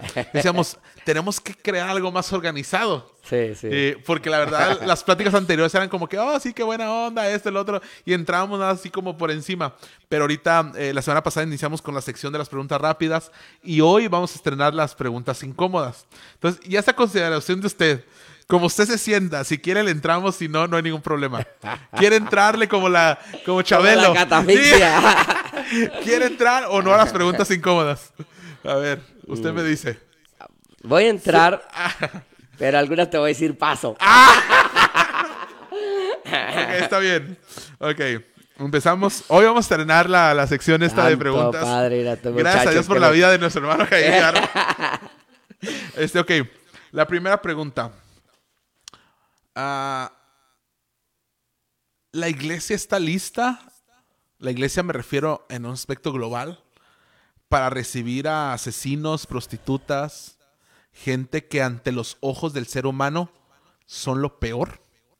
¿Y por qué no encontramos mucha gente que su vida es transformada después de estos, de, de este tipo de trasfondos? Creo que algunas congregaciones no, no hablar, hablar de la iglesia, pues es hablar generalmente de la iglesia. Generalmente la iglesia, si hablamos generalmente, no. Si hablamos por congregaciones, hay congregaciones que sí. Pero hay muchas congregaciones que en lugar de, de, de recibir esa clase de personas, son las que las rechazan. Entonces mucha gente llega a una iglesia buscando el refugio de amor y, los rechazan. Los rechazan llámense prostitutas, llámense homosexuales, llámense lesbianas, eh, lo que tú quieras, en lugar de, aceptarlos, de ayudarlos, porque necesitan esa ayuda, yo le decía hace poco a unos hermanos, la iglesia debería estar llena de esa gente, no de los que estamos. Los que estamos deberíamos de estar yendo a traer gente así para que conozcan a Cristo. Nosotros nos estamos llenando de tanta palabra, estamos tan empachados, porque nunca le damos la palabra a nadie. Entonces, la iglesia debería de estar lista para recibir esa clase de personas, para ver la transformación. Dios nos ha dado una unción de transformación. La gente, la gente tiene que ser transformada. Pero ¿cómo va a ser transformada si la iglesia está llena de gente transformada ya? Sí. Y la gente transformada es la gente que se está peleando, en lugar de recibir a la gente que realmente necesita una palabra para un cambio en su vida y que anhelan ese cambio, pero ven a una prostituta y, y la rechazan. Las primeras son las damas. Ay, mira cómo viene y no te le quedes mirando y que aquí, que allá, o sea, ¿sí me explico? Sí, sí. Y viene un homosexual y que míralo y mira cómo camina y que mira cómo se mueve y que mira y, y empiezan incluso a hacer bullying Sí, a la persona. Llega a los oídos de esa persona y esa persona prefiere irse otra vez y volver atrás porque anda buscando a alguien que les ayude, a alguien que les comprenda. Honestamente te lo digo, honestamente la iglesia creo que todavía no está lista, aunque deberíamos estar. Sí, es algo bien, bien este, difícil de comprender, ¿no? Porque vemos hasta el mismo Jesús en un siglo muy lejano al que estamos, Sí, rescatando a una, a una mujer así. sí.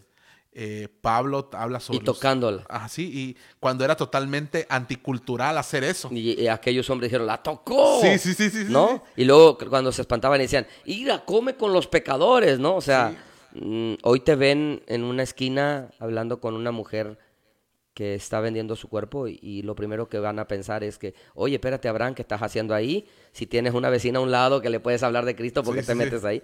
Pero las iglesias que más se llenan son las que van a donde está el punto rojo. El punto rojo es donde está la prostitución, las drogas, etcétera, ¿no? Pero al final del día la gente quiere irse a las residencias, allá donde está la gente la y donde... No sé si me explico. Sí, sí, sí, claro. Sí, y, y es algo que, que, que ahorita se- ah, hay una frase que me gustó mucho, hace, la escuché en un, en un sermón hace tiempo, y esa frase decía más o menos que la iglesia debería de ser un hospital del alma para cualquier tipo de enfermedad, pero se ha vuelto un museo de santos Sí. donde tratamos de lucir, donde tratamos de vernos mejor que el otro eh, y, y todo eso.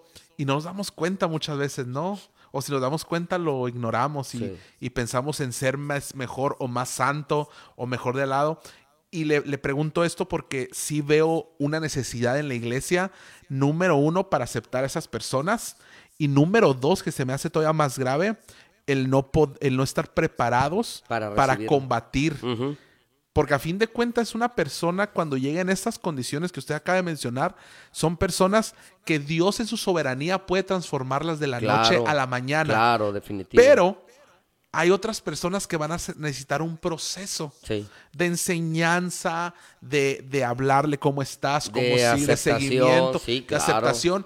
Y, y también por el lado de la teoría médica muchas Sí. veces Psicología. psicología y muchas veces la iglesia o no sé, un 90%, 95% de iglesias, 95% de las iglesias no están preparados para poder atender ese tipo de emergencias. Sí. Entonces sí creo que es un área donde la iglesia en general tenemos que, que, que empezar a trabajar porque hoy han subido los índices de soledad, los índices de, de Depresión, depresión, ansiedad. ansiedad, todo eso. Y sí, creemos en un Dios poderoso que puede transformar y cambiar la vida de la persona Sí. de la noche a la mañana, pero también hay un Dios que nos ha dado las herramientas de información Sí. para poder ayudar a esas personas. Entonces sí veo ahí un hueco muy grande dentro de la, de la organización cristiana, ¿no? Sí. Eh, en- esa es la primera pregunta. ¿Cómo se le ha hecho? ¿Light? Tranquila, tranquila. tranquila. ok. Ahí viene, ahí viene, ahí viene. ¿Las- ¿Trae bolsas de aire o no? No, no es cierto. No, no es cierto. La segunda pregunta. Y quiero aclarar algo. Esto es eh, a nivel general, ¿eh? No estamos hablando ni por mi iglesia, ni por la de usted, No, ni nada no, de eso. No, no, no. Nada de eso. Pero ah,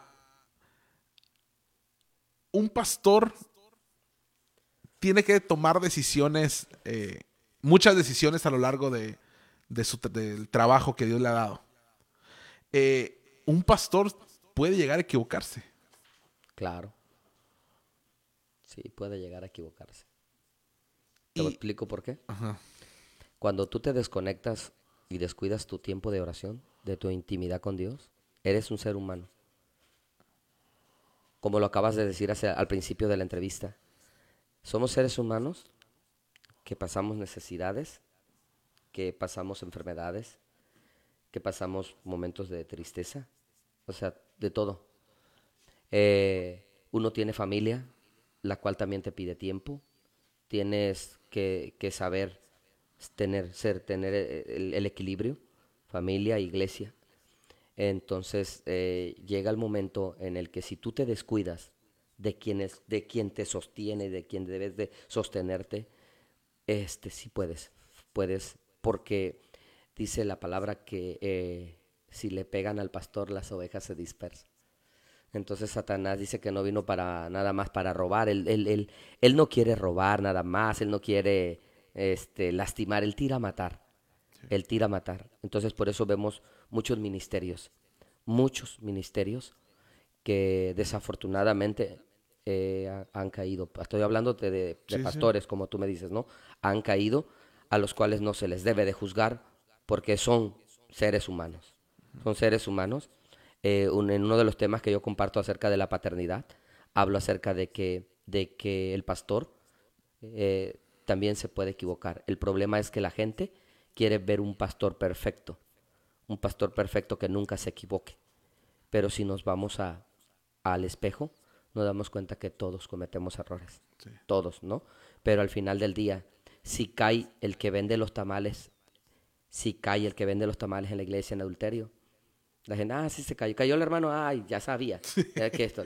Pero si cae el pastor, ¿cómo? Espérate. Pero si él es el santo de... No, no, no, espérate. Es un ser humano. Que si hay alguien, si hay un objetivo de Satanás, para pegarles es al pastor o a la pastora. Ese es el objetivo de Satanás. Porque si ve un ministerio que está levantándose, que, está, que se está fortaleciendo, Satanás tira a matar. Entonces, ¿dónde, a, dónde, a, a quién más va a querer? Pum, Le pega a la cabeza, se tambalea todo el cuerpo. ¿Sí me explico? Entonces, sí puede. Si por algún descuido, no sé, dice la palabra que el enemigo anda como león rugiente buscando a quien devorar, ¿no? Sí. Segunda pregunta. Eh, voy a la tercera. ¿Listo? Échala, ya voy a agarrar aquí la... Sí, no. Eh, en la semana le comento que he, estado viendo algunos. De hecho, en, en mi, en mi muro de Facebook personal compartí unos fragmentos de unos videos que vi durante la semana, donde hacen preguntas teológicas y hacen, eh, de- bueno, sí, preguntas muy profundas acerca de dudas que pueden nacer en el corazón de un cristiano acerca de la palabra Ajá. o de cosas que tal vez no, no entendemos. Y los pastores ah, que están ahí en el panel de, de- de- de invitados les, les lanzan la pregunta y ellos tratan de explicarla pues teológicamente con la Biblia. Y hubo una pregunta que hablaron sobre, que estaban hablando sobre el pastorado. Y uno de ellos eh, decía que en América Latina hay un problema de, de los pastores que muchos, ah, este hermano que está comentando dice que él está a favor de la plu- plu- pluralidad pastoral, como que haya unos tres pastores dentro de la congregación. Obviamente uno principal y algunas ayudas. Ajá. ¿Para qué? Número uno, para que el pastor no quedara centralizada las decisiones de la iglesia y no quedara la enseñanza de la iglesia basada en una sola persona.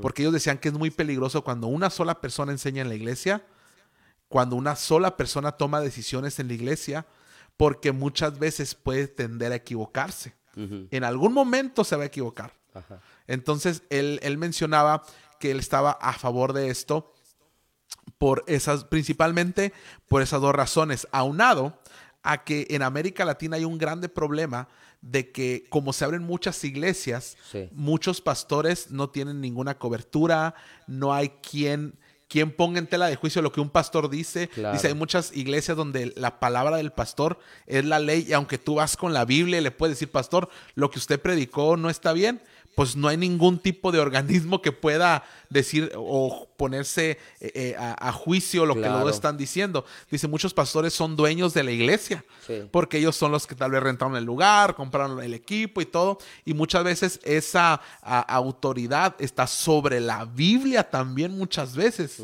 Entonces, eh, ¿qué, ¿qué modelo puede adoptar la iglesia para no caer en ese tipo de decisiones erróneas que muchas veces se toman, que muchas veces se enseña lo que no está en la Biblia o que, contra, que va contra lo que está en la Biblia Ajá.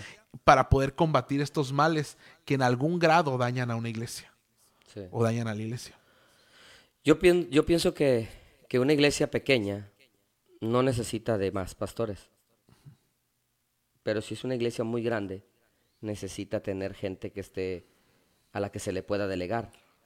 Una de las cosas que a veces es muy peligroso es, es el, el- el decirle a otra persona que va a estar siendo como pastor eh, mm, adjunto, Asociado. asociado, no sé. Es peligroso porque muchas veces los pastores que, que se llegan a poner toman como cierta autoridad o empiezan a quererse ganar gente y de ahí luego surgen las divisiones. Porque se presentan ellos, no presentan a Cristo. No, no honran la vida de su pastor principal, sino que tratan de que sean ellos los vistos, los, los seguidos. Entonces, llega el momento en el que eh, ellos no tomaron, no valoraron la oportunidad que se les dio de trabajar dentro de una congregación para que la congregación se, se enriquezca, crezca y el pastor tenga menos carga. ¿Sí me explico? Te estoy hablando de iglesias grandes. Porque una iglesia chica, donde tú tienes dos, tres pastores, mm, es muy peligroso es muy peligroso porque al final del día creo que dice la palabra de Dios, hay, un, hay una pra- parte de la Biblia que a mí me gusta que dice que Dios te da conforme a tu capacidad.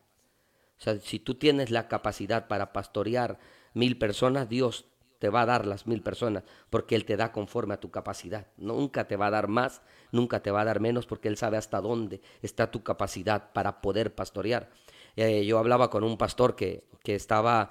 en el, el apóstol murió, el apóstol de ellos, el pastor principal de ellos murió.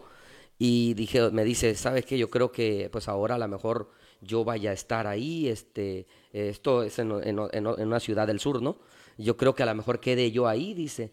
Y este, porque pues tengo, pues es prácticamente era yo el segundo, dice, y tengo lo, lo- la, la, me quieren todos los hermanos, etcétera.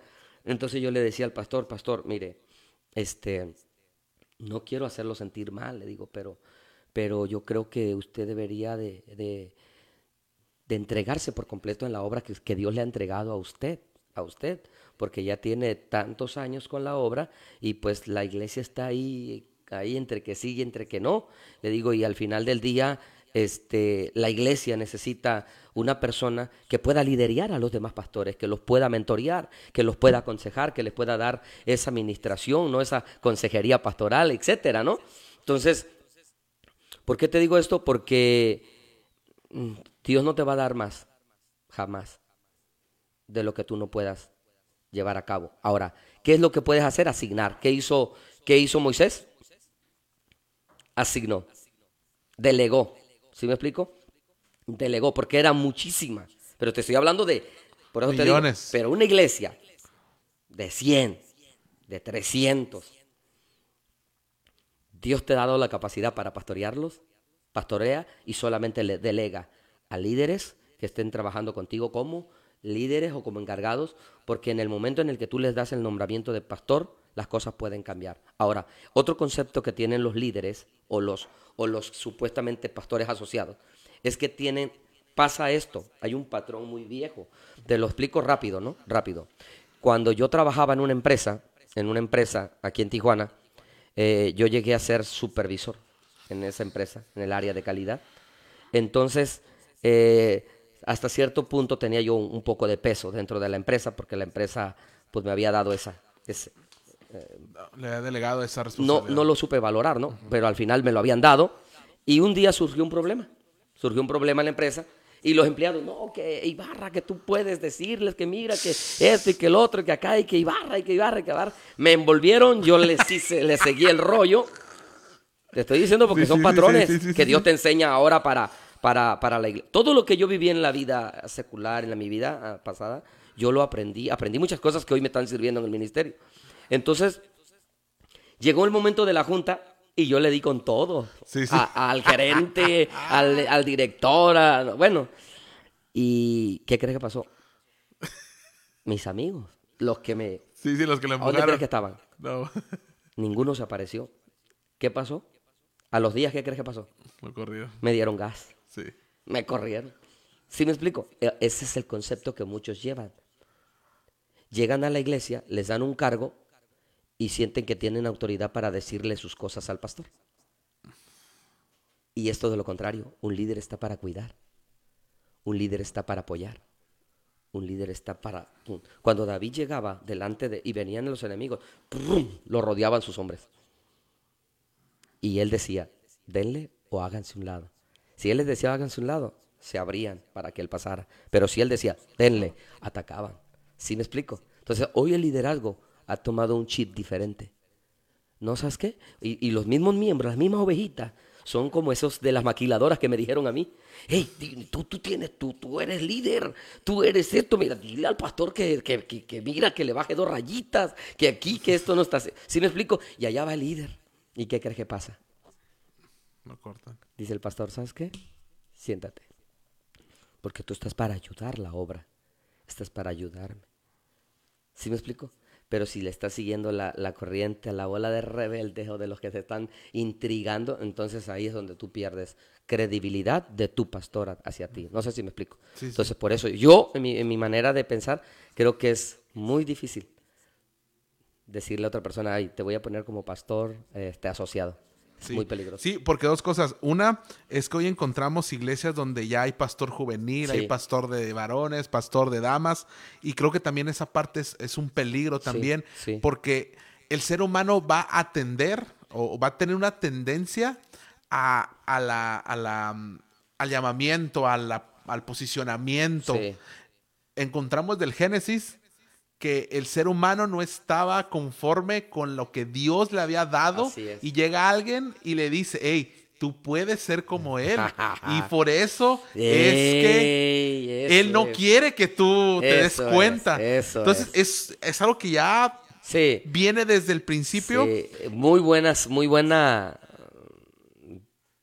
parte de la Biblia que tomaste, porque sí fue algo que, que hoy, hasta hoy en día el enemigo usa, ¿no? Sí, sí. Eh, que llega gente, eh, eh, entre comillas, amigos que te dicen, no, mira, ¿sabes qué? Dale tú, tú vas a poder, tú le vas a echar ganas, tú esto, el otro. Y al rato esa persona trunca, se estrella.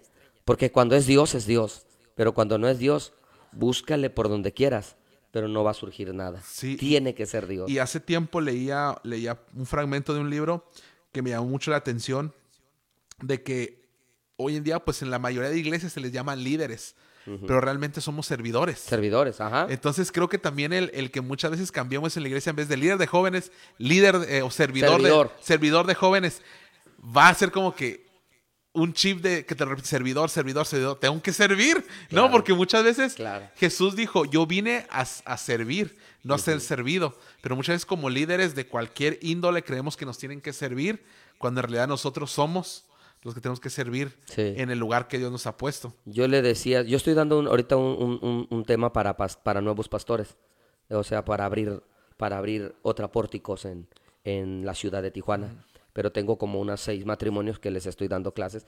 Y yo les decía que una de las cosas más importantes dentro de lo que es el ministerio es la humildad.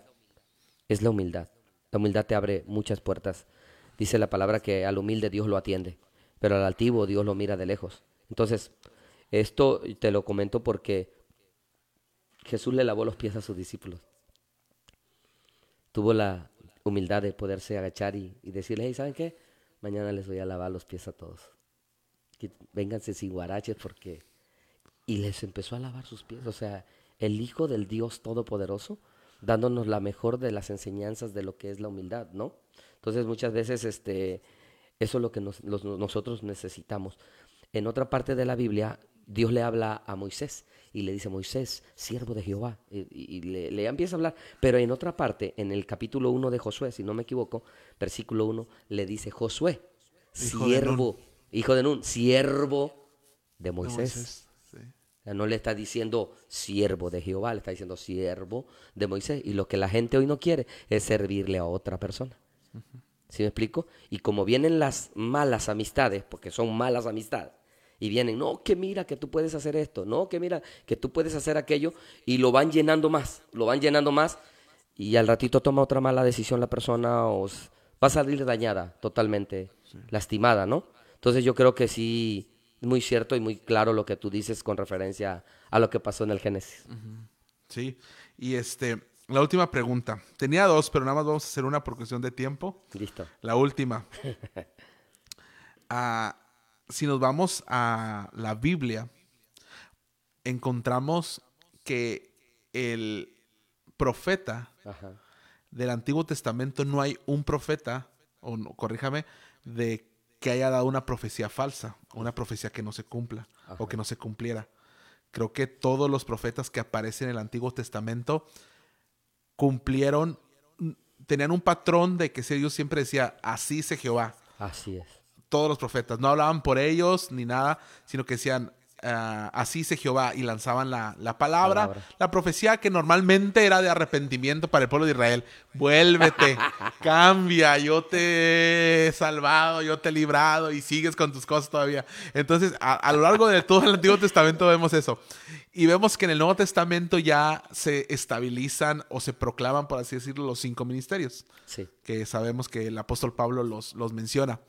Ah, pero encontramos, no- ahorita no, no nos vamos a meter en las arenas de que si, si existen todos los apóstoles y los profetas o ya no, porque es algo más, más profundo, pero porque hoy en día se proclama la profecía con un porcentaje de falla.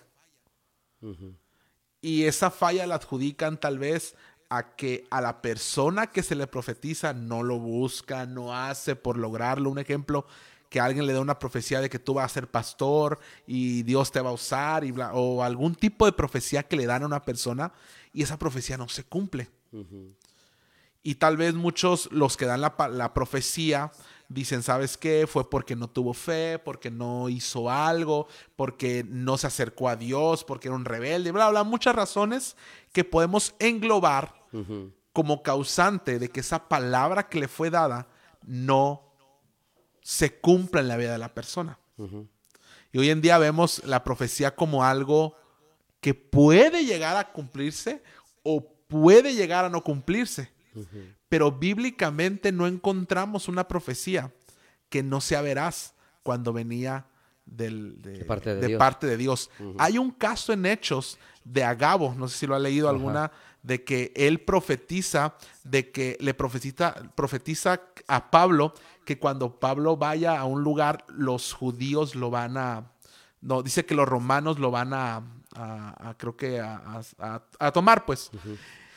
Y muchos ah, dicen que esa profecía se basan en esa para justificar, porque resulta que el apóstol Pablo no fue precisamente por las personas que Agabo profetizó que lo iban a tomar a Pablo. Pero las personas que estaban detrás de eso sí eran las correctas. Entonces, se ocupa uno meter un poquito a la historia de esa parte, de esa profecía de Agabo, para decir que realmente sí se cumplió al pie de la letra lo que Agabo Sí. profetizó. Pero ¿por qué hoy en día encontramos en eventos, en congresos, en campamentos, en, en las campañas, en todo, hermanos que, que yo no dudo que tengan la presencia de Dios en su vida y que es, es manifiesta, Sí. pero muchas veces dan palabras en las cuales hay un porcentaje de falla Sí. en la vida de las personas. Cuando bíblicamente encontramos que ninguna profecía dada por Dios no se cumplió. Y en sí, en sí, ¿cuál es la pregunta? ¿Por qué? Porque hoy en día muchos profetizan y las cosas no se cumplen.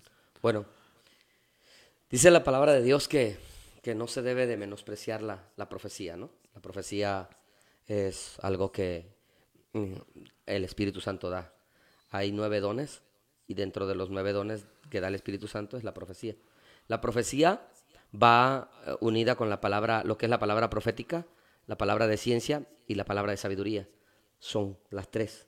Sanidad, milagros y fe son las tres. Lengua, género de lenguas y el interpretación, de, lenguas de lenguas. son los tres. O sea, hay- los nueve dones se manejan así, ¿no? Entonces, eh, yo he entendido, yo he entendido porque yo lo he mirado también, ¿no?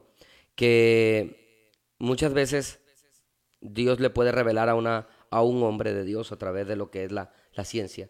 Le puede revelar ciertas cosas de tu vida, incluyendo tu fecha de nacimiento, tu edad, tu, perdón, tu edad, tu, tu nombre, tu apellido.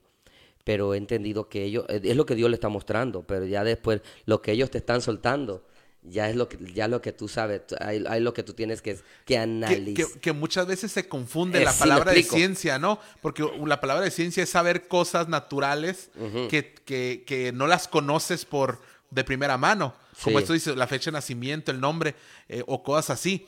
Y muchas veces la gente cuando escucha eso, oh, ese es profeta porque ya sabe mi fecha de nacimiento y mi nombre, cuando en realidad es una palabra de es un ciencia. don, es un Ajá, don, sí, o sí, sea, sí. es un don, ¿sí me explico? O sea, que igual Dios puede usarte a ti, puede usarme a mí, puede usar a, a- a quien el Espíritu Santo quiera, ¿no? Es el don de la, de la palabra de ciencia. Entonces, te está dando la palabra, y, pero después te empiezan a decir, este, yo veo, por un ejemplo, ¿no? Sí, sí, sí. Porque yo ando en muchas partes, sí. Yo veo, ¿no? A No diga Abraham. nombre, no diga nombre. Abraham, no, Abraham. te voy a cambiar el nombre a Abraham. y, este, y ya te da el nombre y ya después te dice, este, el tiempo se acabó, el proceso se acabó, viene un tiempo de... tata. Y tú dices, espérate, pero si yo no estoy pasando por ningún proceso, ¿no? Bueno, pero ya te está diciendo el profeta, el ambiente que estaba ahí, no sé qué haya pasado, te empezó a soltar una palabra y tú te quedas así como que... ¿O no? O a veces te dice, ¿sabes qué? Que mira que viene esto, viene esto y Dios te tiene preparado esto y el otro. Y pasa la fecha que te dijeron, por ejemplo, este año, Dios, ¿no? Porque hay muchos que dicen, este año. Y pasa el año y nada más Como, como en enero te empiezan a decir eso, ¿no? Este- No, o sea, yo, pero es el, o sea, una cosa es el don de ciencia y otro es el, el don de de profecía, ¿no? profecía, sí, sí. Entonces, siento que cuando es Dios, cuando es Dios, siempre que es Dios, siempre que sea Dios, va a llegar el cumplimiento de la palabra, ¿no? Sí. Ahora, ¿cómo lo confirmas tú? Porque eres el único que lo puedes confirmar. Dios nunca te va a hablar algo que a ti no ya te dijo primero. Lo que te está diciendo la profecía es algo que a ti ya te dijo. Lo que ya te dijo en el secreto. Lo que ya te dijo en el secreto viene a confirmártelo nada más. Lo que tú, lo que Dios ya te habló a ti en la intimidad. Tras esto. Y entonces tu corazón se alegra Sí, sí. porque dices, es que Dios ya me lo dijo. Como agua en el desierto. O de repente viene un pastor, viene un evangelista, viene un profeta, lo que sea, lo que tú quieras, y pum, suele que todos te dicen lo mismo. Ta, ta. Tú dices, no, esto definitivamente es Dios. Porque ni modo que este se haya puesto de acuerdo con aquel Sí, sí, sí. o aquel, porque son de diferentes lugares, en diferentes días, diferentes tiempos, y tú dices, no, Señor, esto es tuyo, lo recibo y ahora voy a caminar en fe. ¿Sí? El problema de, de mucha gente que se escuda, ¿no? Este, cuando sueltan una palabra que no viene de parte de Dios, por eso dice el profeta. Hay de aquellos que dicen, Sí, no, así y- dice el y- Señor, Y, en ¿no? Deuteronomio dice que se tenía que apedrear si no, si no se cumplía la palabra. Sí, Sí, no, sí, gracias dice, a Dios, estamos bajo la gracia. si no nos quedamos sin piedras aquí en Tijuana. o, o sin pueblo. O sin Entonces, este, agarra- agarraban y de- soltaban esa palabra y de repente cuando no se cumplía, ¿qué es lo que decían lo- lo- lo- los que te soltaban la palabra? Es que no caminaste en fe. Sí, sí, sí, es que no la creíste, es que no, no- no avanzaste. Hay un ejemplo, hay una anécdota que ponen de dos, de dos, de dos sembradores, ¿no? Que Dios les habló a los dos y les dijo, ahí preparen la tierra porque va a llover. Entonces, este, uno agarró y se fue a acostar a la hamaca, allá con su coco, y acá estaba, y el otro se fue a pleno sol a ti, y el otro se burlaba, oye, espérate, estamos en plena primavera y tú estás acá, acá, espérate, y aquel trabajando la tierra, y de repente, cuando aquel ya había terminado de surcar la tierra, se presenta una nube, una nube de la nada. Y cuando aquel ve la nube y empieza a sentir aquí aquel fresquecito que se siente de que viene agua, se levanta. Obviamente, ¿quién encontró resultado? ¿Quién agarró fruto? El que obedeció, el que creyó la palabra en ese momento, ¿no? A veces Dios se compromete a cumplirte a ti por tu fe. A cumplirte a ti por tu fe. Pero al final del día es la persona que soltó una palabra, Dios la va. Dice que de toda palabra vana, de toda palabra vamos a darle cuentas a Dios, ¿no? Entonces tú no puedes meter a Dios donde Dios no está diciendo Sí, nada, sí. porque lo comprometes a Él, ¿no? Sí, es, es que le, le pregunto eso porque creo que también la iglesia ha caído en un sentimentalismo de emociones. Sí. Al momento de que se ministre, al momento que está el Espíritu Santo, porque yo creo en el poder del Espíritu Santo. Yo creo que el Espíritu Santo se puede posar sobre un lugar Sí. y transformar, transformar la vida de la persona que menos uno piensa, Dios puede transformarla y es un poder que yo creo en ese poder. Pero muchas veces sí creo que muchos ah, predicadores eh, que se au- autonombran o se dicen apóstoles, profetas y todos los ministerios esos, este, utilizan mucho como que Dios está atravesando por un proceso. Pe- Pero yo digo, es que todos nos está atravesando por un proceso en este momento. O sea, yo no, yo no conozco a un, a un cristiano que diga, no, Dios ya no, ya, me- ya no me está Como, procesando. como aquel que dijo, te profetizo a la embarazada, te profetizo que si no es niña será niño. Sí, o sea, cosas muy lógicas que, que- que muchas veces dicen, este, eh, no, Dios, eh, Santo Dios, Padre. Dios te va a ayudar y Dios está contigo en el proceso. Pues yo sé, la Biblia dice que Dios va a estar conmigo todos los días hasta el fin del mundo. O que Dios ha visto tus lágrimas. Pues sí, Dios sí está en todo lugar y Dios las ha visto. O sea, cosas muy lógicas o muy eh, estándar para todos. Pero creo que cuando dan una palabra muy exacta, es cuando, ah, como le digo, yo pongo muchas veces muchos filtros, pero sí me ha tocado que han orado por nosotros y nos han dicho cosas muy exactas, Sí. que muchas cosas solamente las sabemos nosotros, o a veces eh, cosas muy internas que, que Dios le da a la persona que está en ese momento ministrando. Y creo que Sí. cuando es algo tan exacto, sí, yo, yo, pues, yo a lo mejor soy muy eh, inicuo en ese sentido, pero sí es como que sí fue Dios hoy. Porque Dios me habló hace poco, en el mes de enero, fuimos a un congreso a San Luis Colorado con Irán. Ajá. Y la verdad, pues nosotros estábamos pasando una situación un poco difícil. Y cuando pasamos en- en- en, a- a- al, al altar, hicieron el llamado, se acercó uno de los predicadores que iban a estar compartiendo. No era el predicador que estaba en ese momento en turno. Ajá. Era otro predicador que le estaba ayudando a, a ministrar, pues, Sí, eh, sí. porque éramos muchos, éramos muchos jóvenes. éramos muchos jóvenes. Y, y, este, y nosotros, de hecho, nos quedamos hasta atrás. En, en- en- en el, éramos los últimos casi en el altar. Este, porque pues ya estaba más gente. Y este hermano en- eh, empezó a orar por nosotros y nos dijo unas palabras tan exactas que podemos decir, sabes que sí fue Dios. No fue, no nos dio palabras estándar como que Dios está contigo, Dios te va a ayudar, Dios eh, está viendo tu aflicción, Dios está pasando por un proceso. Creo que todas esas, esas cosas son muy estándar porque todos Sí. estamos pasando por un proceso, todos de cualquier índole, eh, todos deseamos algo en nuestro corazón con palabras que Dios va a cumplir el deseo de tu corazón. Pues yo Sí. sé, la palabra dice, deleítate en Él y Él concederá las peticiones de tu corazón. Claro. Pero cuando son cosas muy exactas, creo que es cuando se manifiesta que es Dios realmente. Claro. Entonces sí, sí ahí yo sí haría en este momento un llamado a todos aquellos que a lo mejor dan una palabra por Sí. medio de la emoción y como dice usted algo bien importante que muchas veces lo minimizamos es que Dios nos va a demandar cada palabra que salga de nuestra boca Sí. cuando estamos ministrando. Sí, uno tiene que tener mucho cuidado con lo que dice. Cuando involucras a Dios, tienes que tener mucho cuidado. Tienes que. Yo, yo soy una de las personas que siempre, antes de, de- de soltar una palabra, le pido confirmación a Dios. Porque Dios. eh, vi- viene, viene un tiempo, Abraham, y yo quiero que, que- que la gente sepa. Viene un tiempo de un mover del Espíritu Santo impresionante. Que muchas iglesias ni cuenta se van a dar porque están cerradas. Porque dicen que eso ya pasó. No, si, si hay gente que cree más en los brujos que en el poder de Dios. Hay gente que cree más en un trabajo de brujería que en el poder del Espíritu Santo. Entonces, eso es tremendo, también es muy tremendo, porque si no hay presencia y evidencia del poder de Dios, entonces, ¿qué estamos predicando? Pablo dijo, ahora voy a ir, pero no voy a ir con palabras persuasivas, sino voy a ir con demostración del poder del Espíritu Santo. Viene un tiempo del mover del Espíritu Santo impresionante, donde la gente va a ser tan impactada por lo que Dios va a hacer a través de los dones, porque los dones del Espíritu Santo siguen vigentes. El problema es que no la gente, Pablo dijo, procurad los dones mejores, Pablo lo dijo. Sí, sí.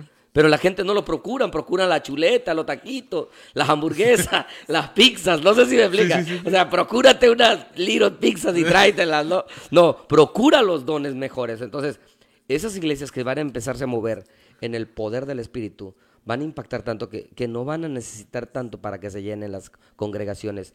Viene un mover bien tremendo y tal vez no, no quiero adelantarme, pero tal vez puede ser que sea el último avivamiento que nosotros vayamos a vivir o la generación que viene detrás de nosotros, pero muy fuerte, donde la gente se va a quedar sorprendida de lo que Dios va a hacer, ¿no? Porque al final del día los dones del Espíritu Santo siguen vigentes. El problema es que muy poca gente los experimenta. Por ejemplo, mira, eh, a mí me, eh, yo le, iba platicando en la mañana a mi hija, yo le iba diciendo, mira, Dios te habla a través de imágenes, o Dios te habla a través de pensamientos, o Dios te habla audiblemente. Hay diferentes maneras en las que Dios te habla, pero siempre pide confirmación a Dios antes de soltar una palabra. Por ejemplo, eh, en una imagen está la persona, está la persona enfrente, y este, yo estoy orando por la persona, tú estás orando por la persona, de repente miras una torre, entonces tú dices, ¿qué tiene que ver esa torre con la... Y, y, tú eh, enseguida tu espíritu, pum, lo toma. Dios es espíritu y habla a tu espíritu. Y eso es lo que la gente no entiende. Mira, mira, Abraham. La escritura dice, el que tiene oídos para oír, oiga lo que el espíritu, no dice escucha. El hombre en su humanidad escucha, pero el espíritu oye. El que tenga oídos para oír, oiga lo que el Espíritu dice a la, iglesia. Cuando Dios le habló a Samuel, Elí no le dijo, hey, cuando te vuelva a hablar, eh, dile, habla que tu siervo escucha. No, le dijo, dile, habla que tu siervo oye. Porque su espíritu, pum, tenemos sentidos espirituales como los sentidos que tenemos. Vemos, olemos, comemos, etcétera, ¿no? En los sentidos. Hay gente que no oye porque no, sus sentidos del oído espiritual no se ha oído. Dios habla todos los días. No lo escuchamos porque estamos muy lejos. No sé si me explico. hay gente que te dice, yo veo, veo, veo que hay algo que se está moviendo ahí. Y te está diciendo, yo veo. Y la gente dice, la torta que se comió ayer. No sé si me explico. Pero ¿qué pasó con Eliseo que le dijo, le dijo, Dios, ábrele los ojos a este para que vea.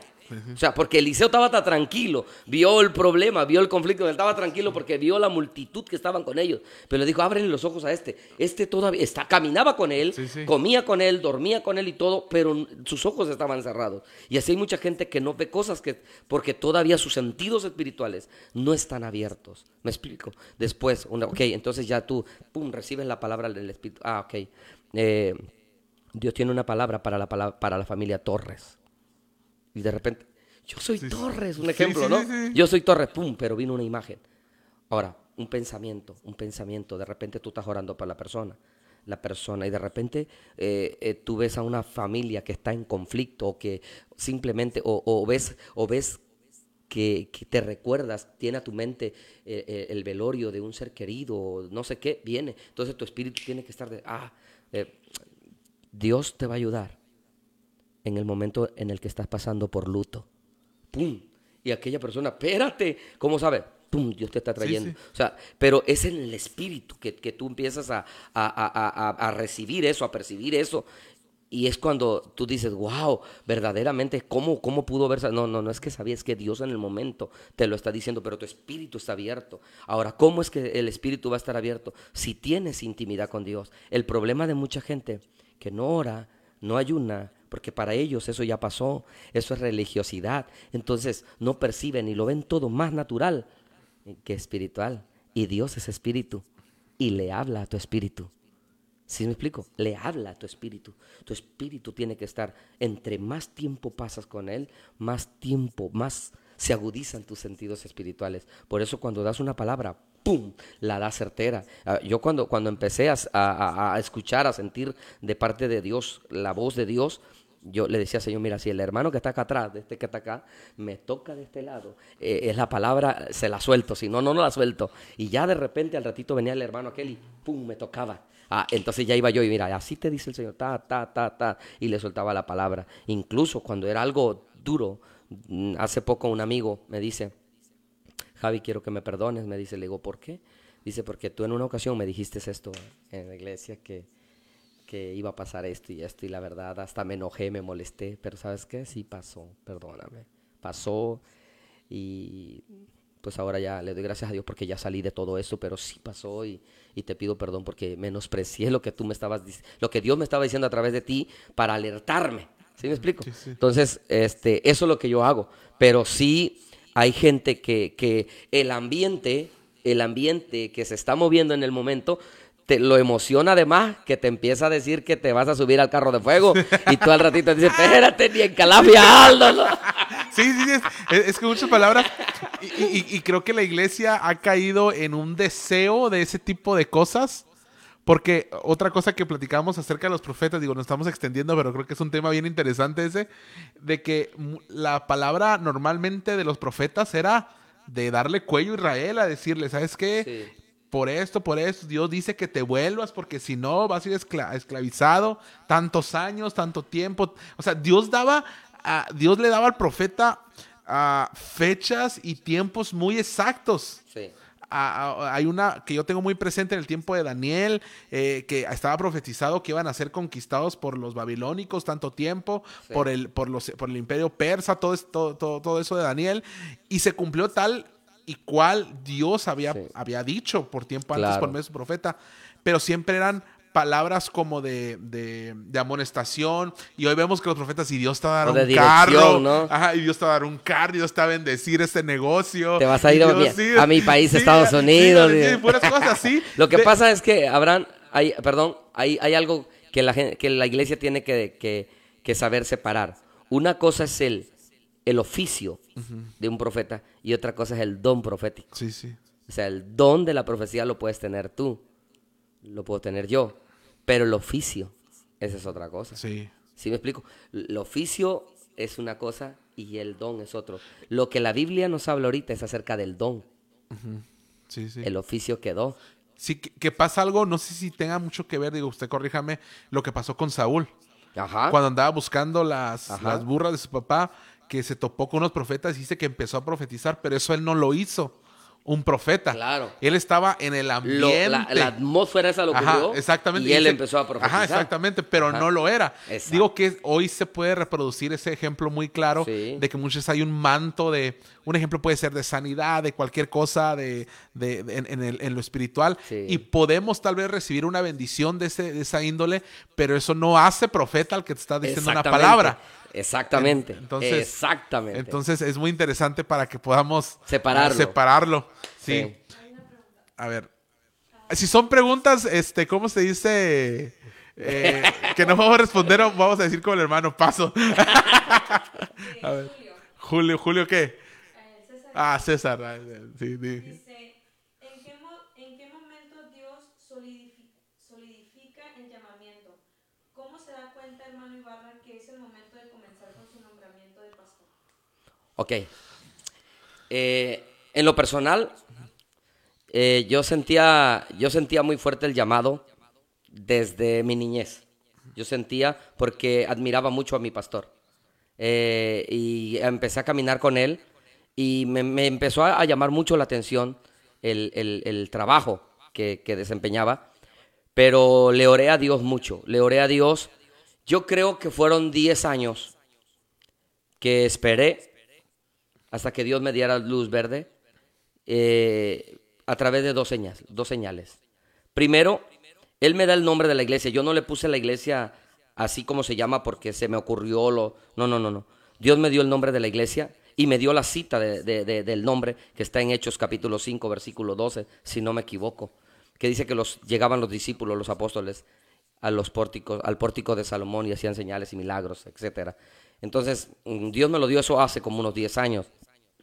En ese tiempo yo tenía una célula, en una célula donde yo trabajaba con, con- el, con, el que era mi pastor. Yo este, trabajaba con él en una célula y le puse por nombre a la célula Pórtico de Salomón. Pero nada más era, la, era el trabajar con la célula y toda la gente la llevábamos para la iglesia. Toda la gente la llevábamos para la iglesia. Y desde ahí empieza a venir y Dios me habla y Dios me dice, tú vas a pastorear y será y la iglesia se llamará Pórticos de Salomón.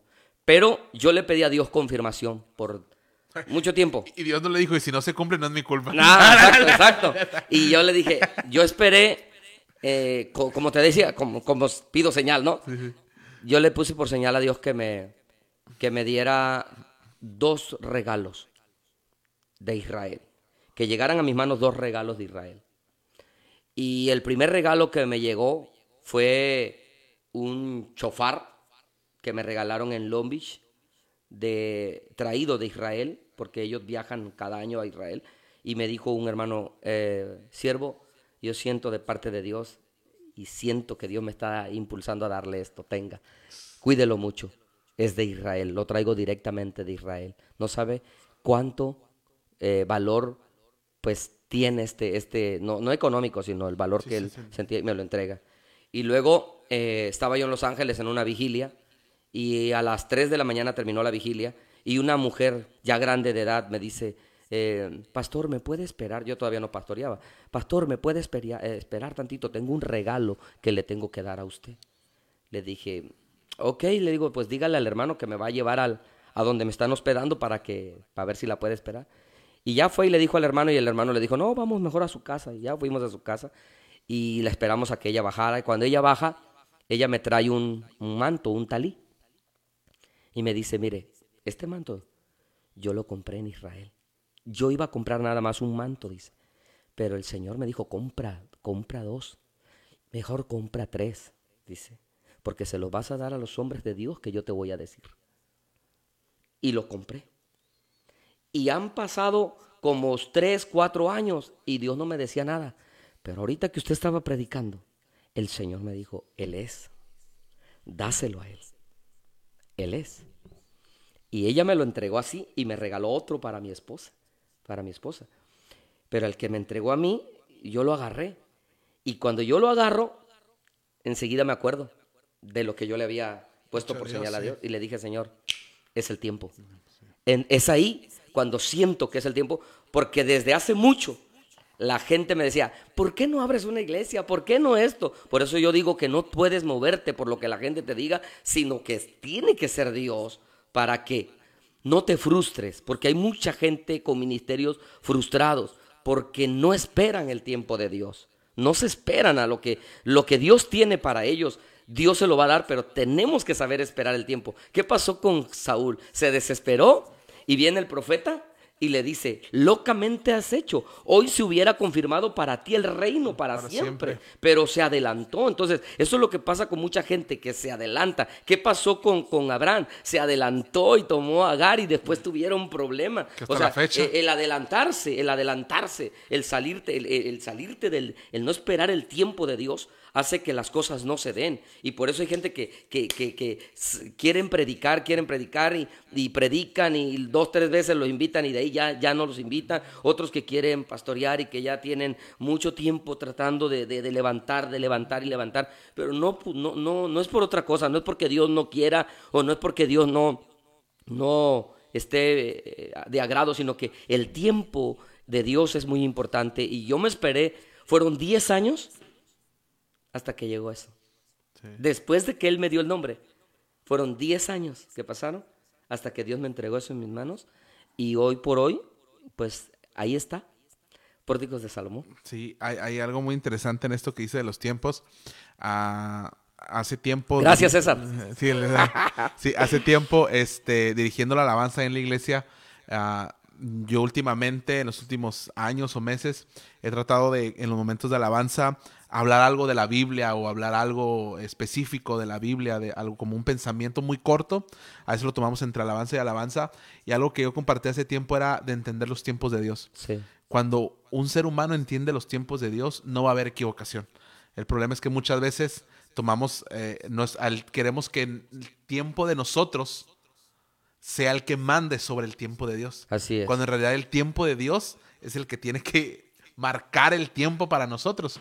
Y, y- y hablaba sobre, sobre los tiempos y hace, hace unas semanas que estamos escuchando un montón de podcasts para darnos ideas, escuchaba un pastor de la iglesia que le comento aquí de Tijuana, que antes predicaba con jóvenes y hoy ya tiene su congregación aquí en Tijuana, y él decía que él eh, estaba en una iglesia y que él sentía el llamado al pastorado, este, lo seguían muchos jóvenes y todo eso, y que Dios le había dicho que él iba a dirigir una iglesia, pero que él cuando estaba en su iglesia eh, como congregante, él veía muchas cosas que no estaban correctas y que él decía, oye, yo, el pastor no debe hacer eso, el pastor no debería tomar esa decisión y todo eso, y que cuando él decide por el bien de su vida espiritual salirse de esa iglesia, o, o, eh, él, él- él humanamente dijo, este es el momento de empezar mi iglesia.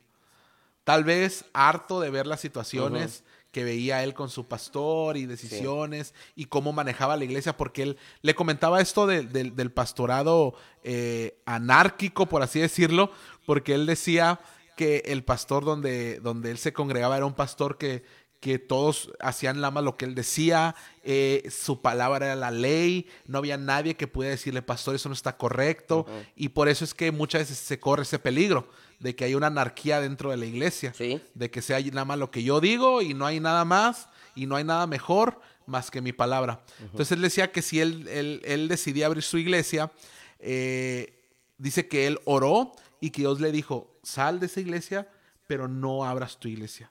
Ve a otra iglesia a congregarte un tiempo. Y él decía, Señor, pero ¿por qué?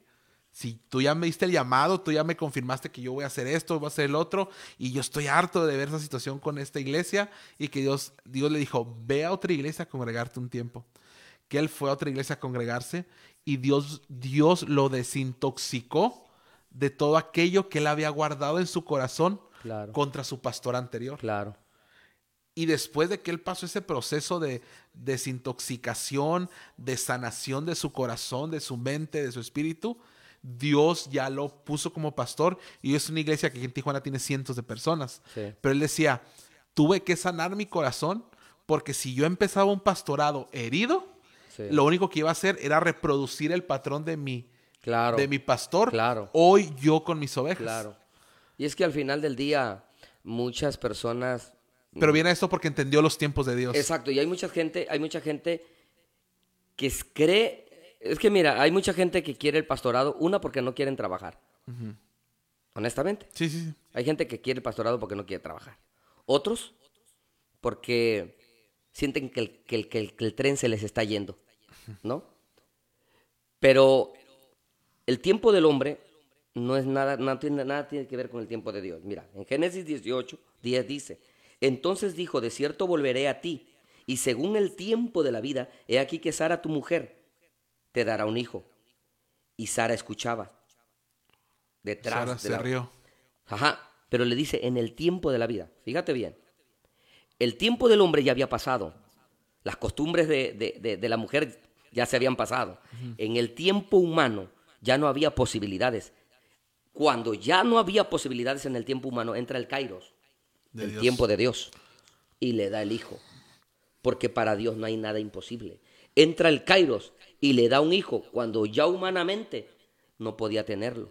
Entonces la gente dice, es que ya tengo 30, ya tengo 40, ya tengo 50, se me está yendo, yo ya necesito abrir. No, no, no, no es que necesites abrir. Si Dios necesitara abrir, Dios convierte al mundo así, con el tronar de sus dedos. A todo el mundo lo convierte para Él. No, uno tiene que saber esperar el tiempo de Dios para no frustrarse. Pero hay gente que tiene que ser totalmente direccionada y formada y no quieren eso. No quieren ser formados. O sea, ellos quieren tomar la... ha- Hay gente que quiere tomar las decisiones por su propia cuenta, pero no les gusta ser formado, no les gusta la disciplina. ¿Sí me explico? Entonces, Dios no se equivoca y Dios no trabaja con ese tipo de gente. Por eso hay gente que se ha desesperado. Y bueno, yo conocí a muchos que se desesperaron, se salieron, se fueron, abrieron y hoy en día, ¡pum!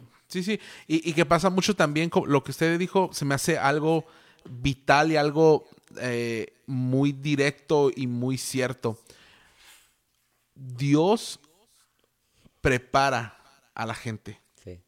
Dios te va a pasar por procesos en los cuales te va a preparar. El problema es que hoy muchos toman un pastorado sin preparación, sin liderazgo, sin idea de lo que es una iglesia, de que, como usted dice, nunca han trabajado. Y al momento que tú tomas un pastorado sin ningún tipo de, de- de ese tipo de, de- es. de acciones, vas a atender tarde o temprano a equivocarte Claro. y a no entender. Y muchas veces, como, como dice, ah, pues hay un hueco para un pastor. Ah, pues yo.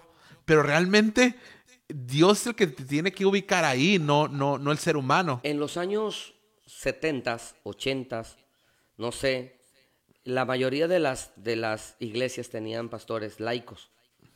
Y muchos nada más, ¿sabes qué? Ocupo a alguien que, que- que esté Sí, ahí sí, sí. y pum, lo aventaban, ¿no? Y órale, ponte y vamos. Que la mayoría de pastores ancianos de hoy en Ah, presente son así. Exactamente. Más o menos. Entonces, pero viene un tiempo ahorita donde el gobierno va a entrar muy fuerte para checar las iglesias, Pastores que no tengan carrera o, o un certificado secular de estudios o que no tengan un, un certificado eclesiástico de alguna eh, eh, Instituto o algo. instituto o doc- maestría o doctorado, etcétera, no van a poder ejercer el pastorado y no le van a poder decir al, al gobierno, espérate, es que yo tengo el llamado. No, no, no, no. Ellos quieren papeles porque lo van a empezar a ver, la iglesia la van a empezar a ver como empresa. empresa, como negocio. Entonces, hay, hay gente que quiere pastorear, pero nunca se esfuerza por estudiar el instituto, porque eso es del diablo para muchos. Eh, espérate, que es el cementerio, ¿no? El seminario, perdón. Entonces, la gente tiene que saber que hoy la gente que está llegando a la iglesia es gente que está preparada y que no le puedes dar cualquier cosa, ¿sí me explico? Entonces, muchos, muchos quieren pastorear, no saben ni siquiera qué es el Pentateuco, piensan que es una comida china. Otros no saben que cuando les hablas de hechos, piensan que es ese hechos de Javier Alatorre. O sea, ¿sí me explico? O sea, hay, hay gente que no sabe, pero quieren, quieren pastorear. Pero no está mal, no está mal que, no, que quieran, está bien. Pero prepárate, Sí, sí. métete a un instituto, prepárate ahorita, prepárate para que lo que vayas a hacer lo hagas bien. Porque al final del día, ahorita que yo estoy acá, yo me doy cuenta que eso exige, exige preparación, exige tiempo, exige trabajo, exige mucho. Eh, entre más trabajas, más fruto tienes. Sí. Pero la, la verdad, muchas iglesias se quedaron este, hasta cierto tope porque no, no se prepararon. No sé si me explico. No hubo una preparación, no hubo una enseñanza. Pero bueno, este, que Dios nos ayude a todos porque Sí, sí. no es fácil. Tenemos, no que, es fácil. te- tenemos que hacer otro podcast después del Listo. puras cosas del pastor, Listo. del pastorado. Muchas gracias, No, Abraham. sí, no. Muchas Estamos gracias. muy contentos. Este, vamos ya a, a irnos. Muchas gracias a cada uno de los que nos siguen todavía ahí. Este, yo me quedé picado con esta con esta plática. Más adelante, si podemos a- hablar, vamos a tratar de, de coordinarnos para hablar algo sobre el pastorado. Es muy interesante, ¿verdad? Hablar todo esto. Y pues muchas gracias a cada uno de los que nos están siguiendo todavía. Sí, gracias. gracias. por compartir el video. Si Gracias. usted puede, vuelva a compartirlo. Eh, mm, va- queremos darle muchas gracias, Pastor Javier. Gracias, Javier hermano. Ibarra, Gracias, por haber venido. Muchas gracias. Es un placer y un honor poder recibirle aquí. Y esperamos que no sea la primera vez que nos acompañe. invitación. Y a todo el equipo, a todo el staff. Sí, sí, muchas gracias a cada uno de ellos. Am, vamos a el próximo lunes, que es 5 de abril, creo. Próximo lunes 5 de abril va a estar con nosotros Tavo Torres. No sé si ustedes lo conozcan. eh, no se han escuchado de, un de una banda que se llama Los Hijos del Santo. Que yo creo que sí. Va a estar el día lunes con nosotros 5 de abril a las 8 de la noche. Así que los esperamos. Vamos a estar subiendo un video promocional el día de mañana o este fin de semana. Si nos pueden ayudar a compartirlo. Si ustedes quiere- quieren que oremos por alguna necesidad, nos pueden mandar un mensaje para orar, para ayudarles en, en la oración. Y gracias a cada uno de los que todavía siguen conectados. Muchas gracias a, a cada uno los que están ahí detrás de las cámaras. Y nos vemos entonces el próximo lunes a las 8 de la noche. Una última cosa antes de terminar. Tenemos una dinámica en la página de Iglesia en Casa Tijuana en la cual vamos a hacer el sorteo de un libro. Entonces, si usted le gusta leer o quiere regalar un libro, este, lo único que tiene que hacer es meterse a la página de Iglesia en Casa, a, hacer invitación a alguno de sus amigos para que le dé like y nos tiene que mandar dos capturas. Una captura que diga que usted ya le dio like a la página y número dos, una captura en la cual usted está invitando a sus amigos en Facebook para que le den like a la página. Con esas dos cosas, usted entra al sorteo de las próximas semanas que vamos a tener con, para poder entregarle un libro. Así que ayúdenos a, a darle like. Estamos muy cerca ya de, de los mil likes en la página. Estamos muy contentos. Y el próximo lunes nos vemos, 8 de la noche, va a estar con nosotros Tavo Torres. Y muchas gracias, Pastor, por venir. Gracias. Y los esperamos el próximo Dios les bendiga. Gracias a lunes. todos. Dios les bendiga.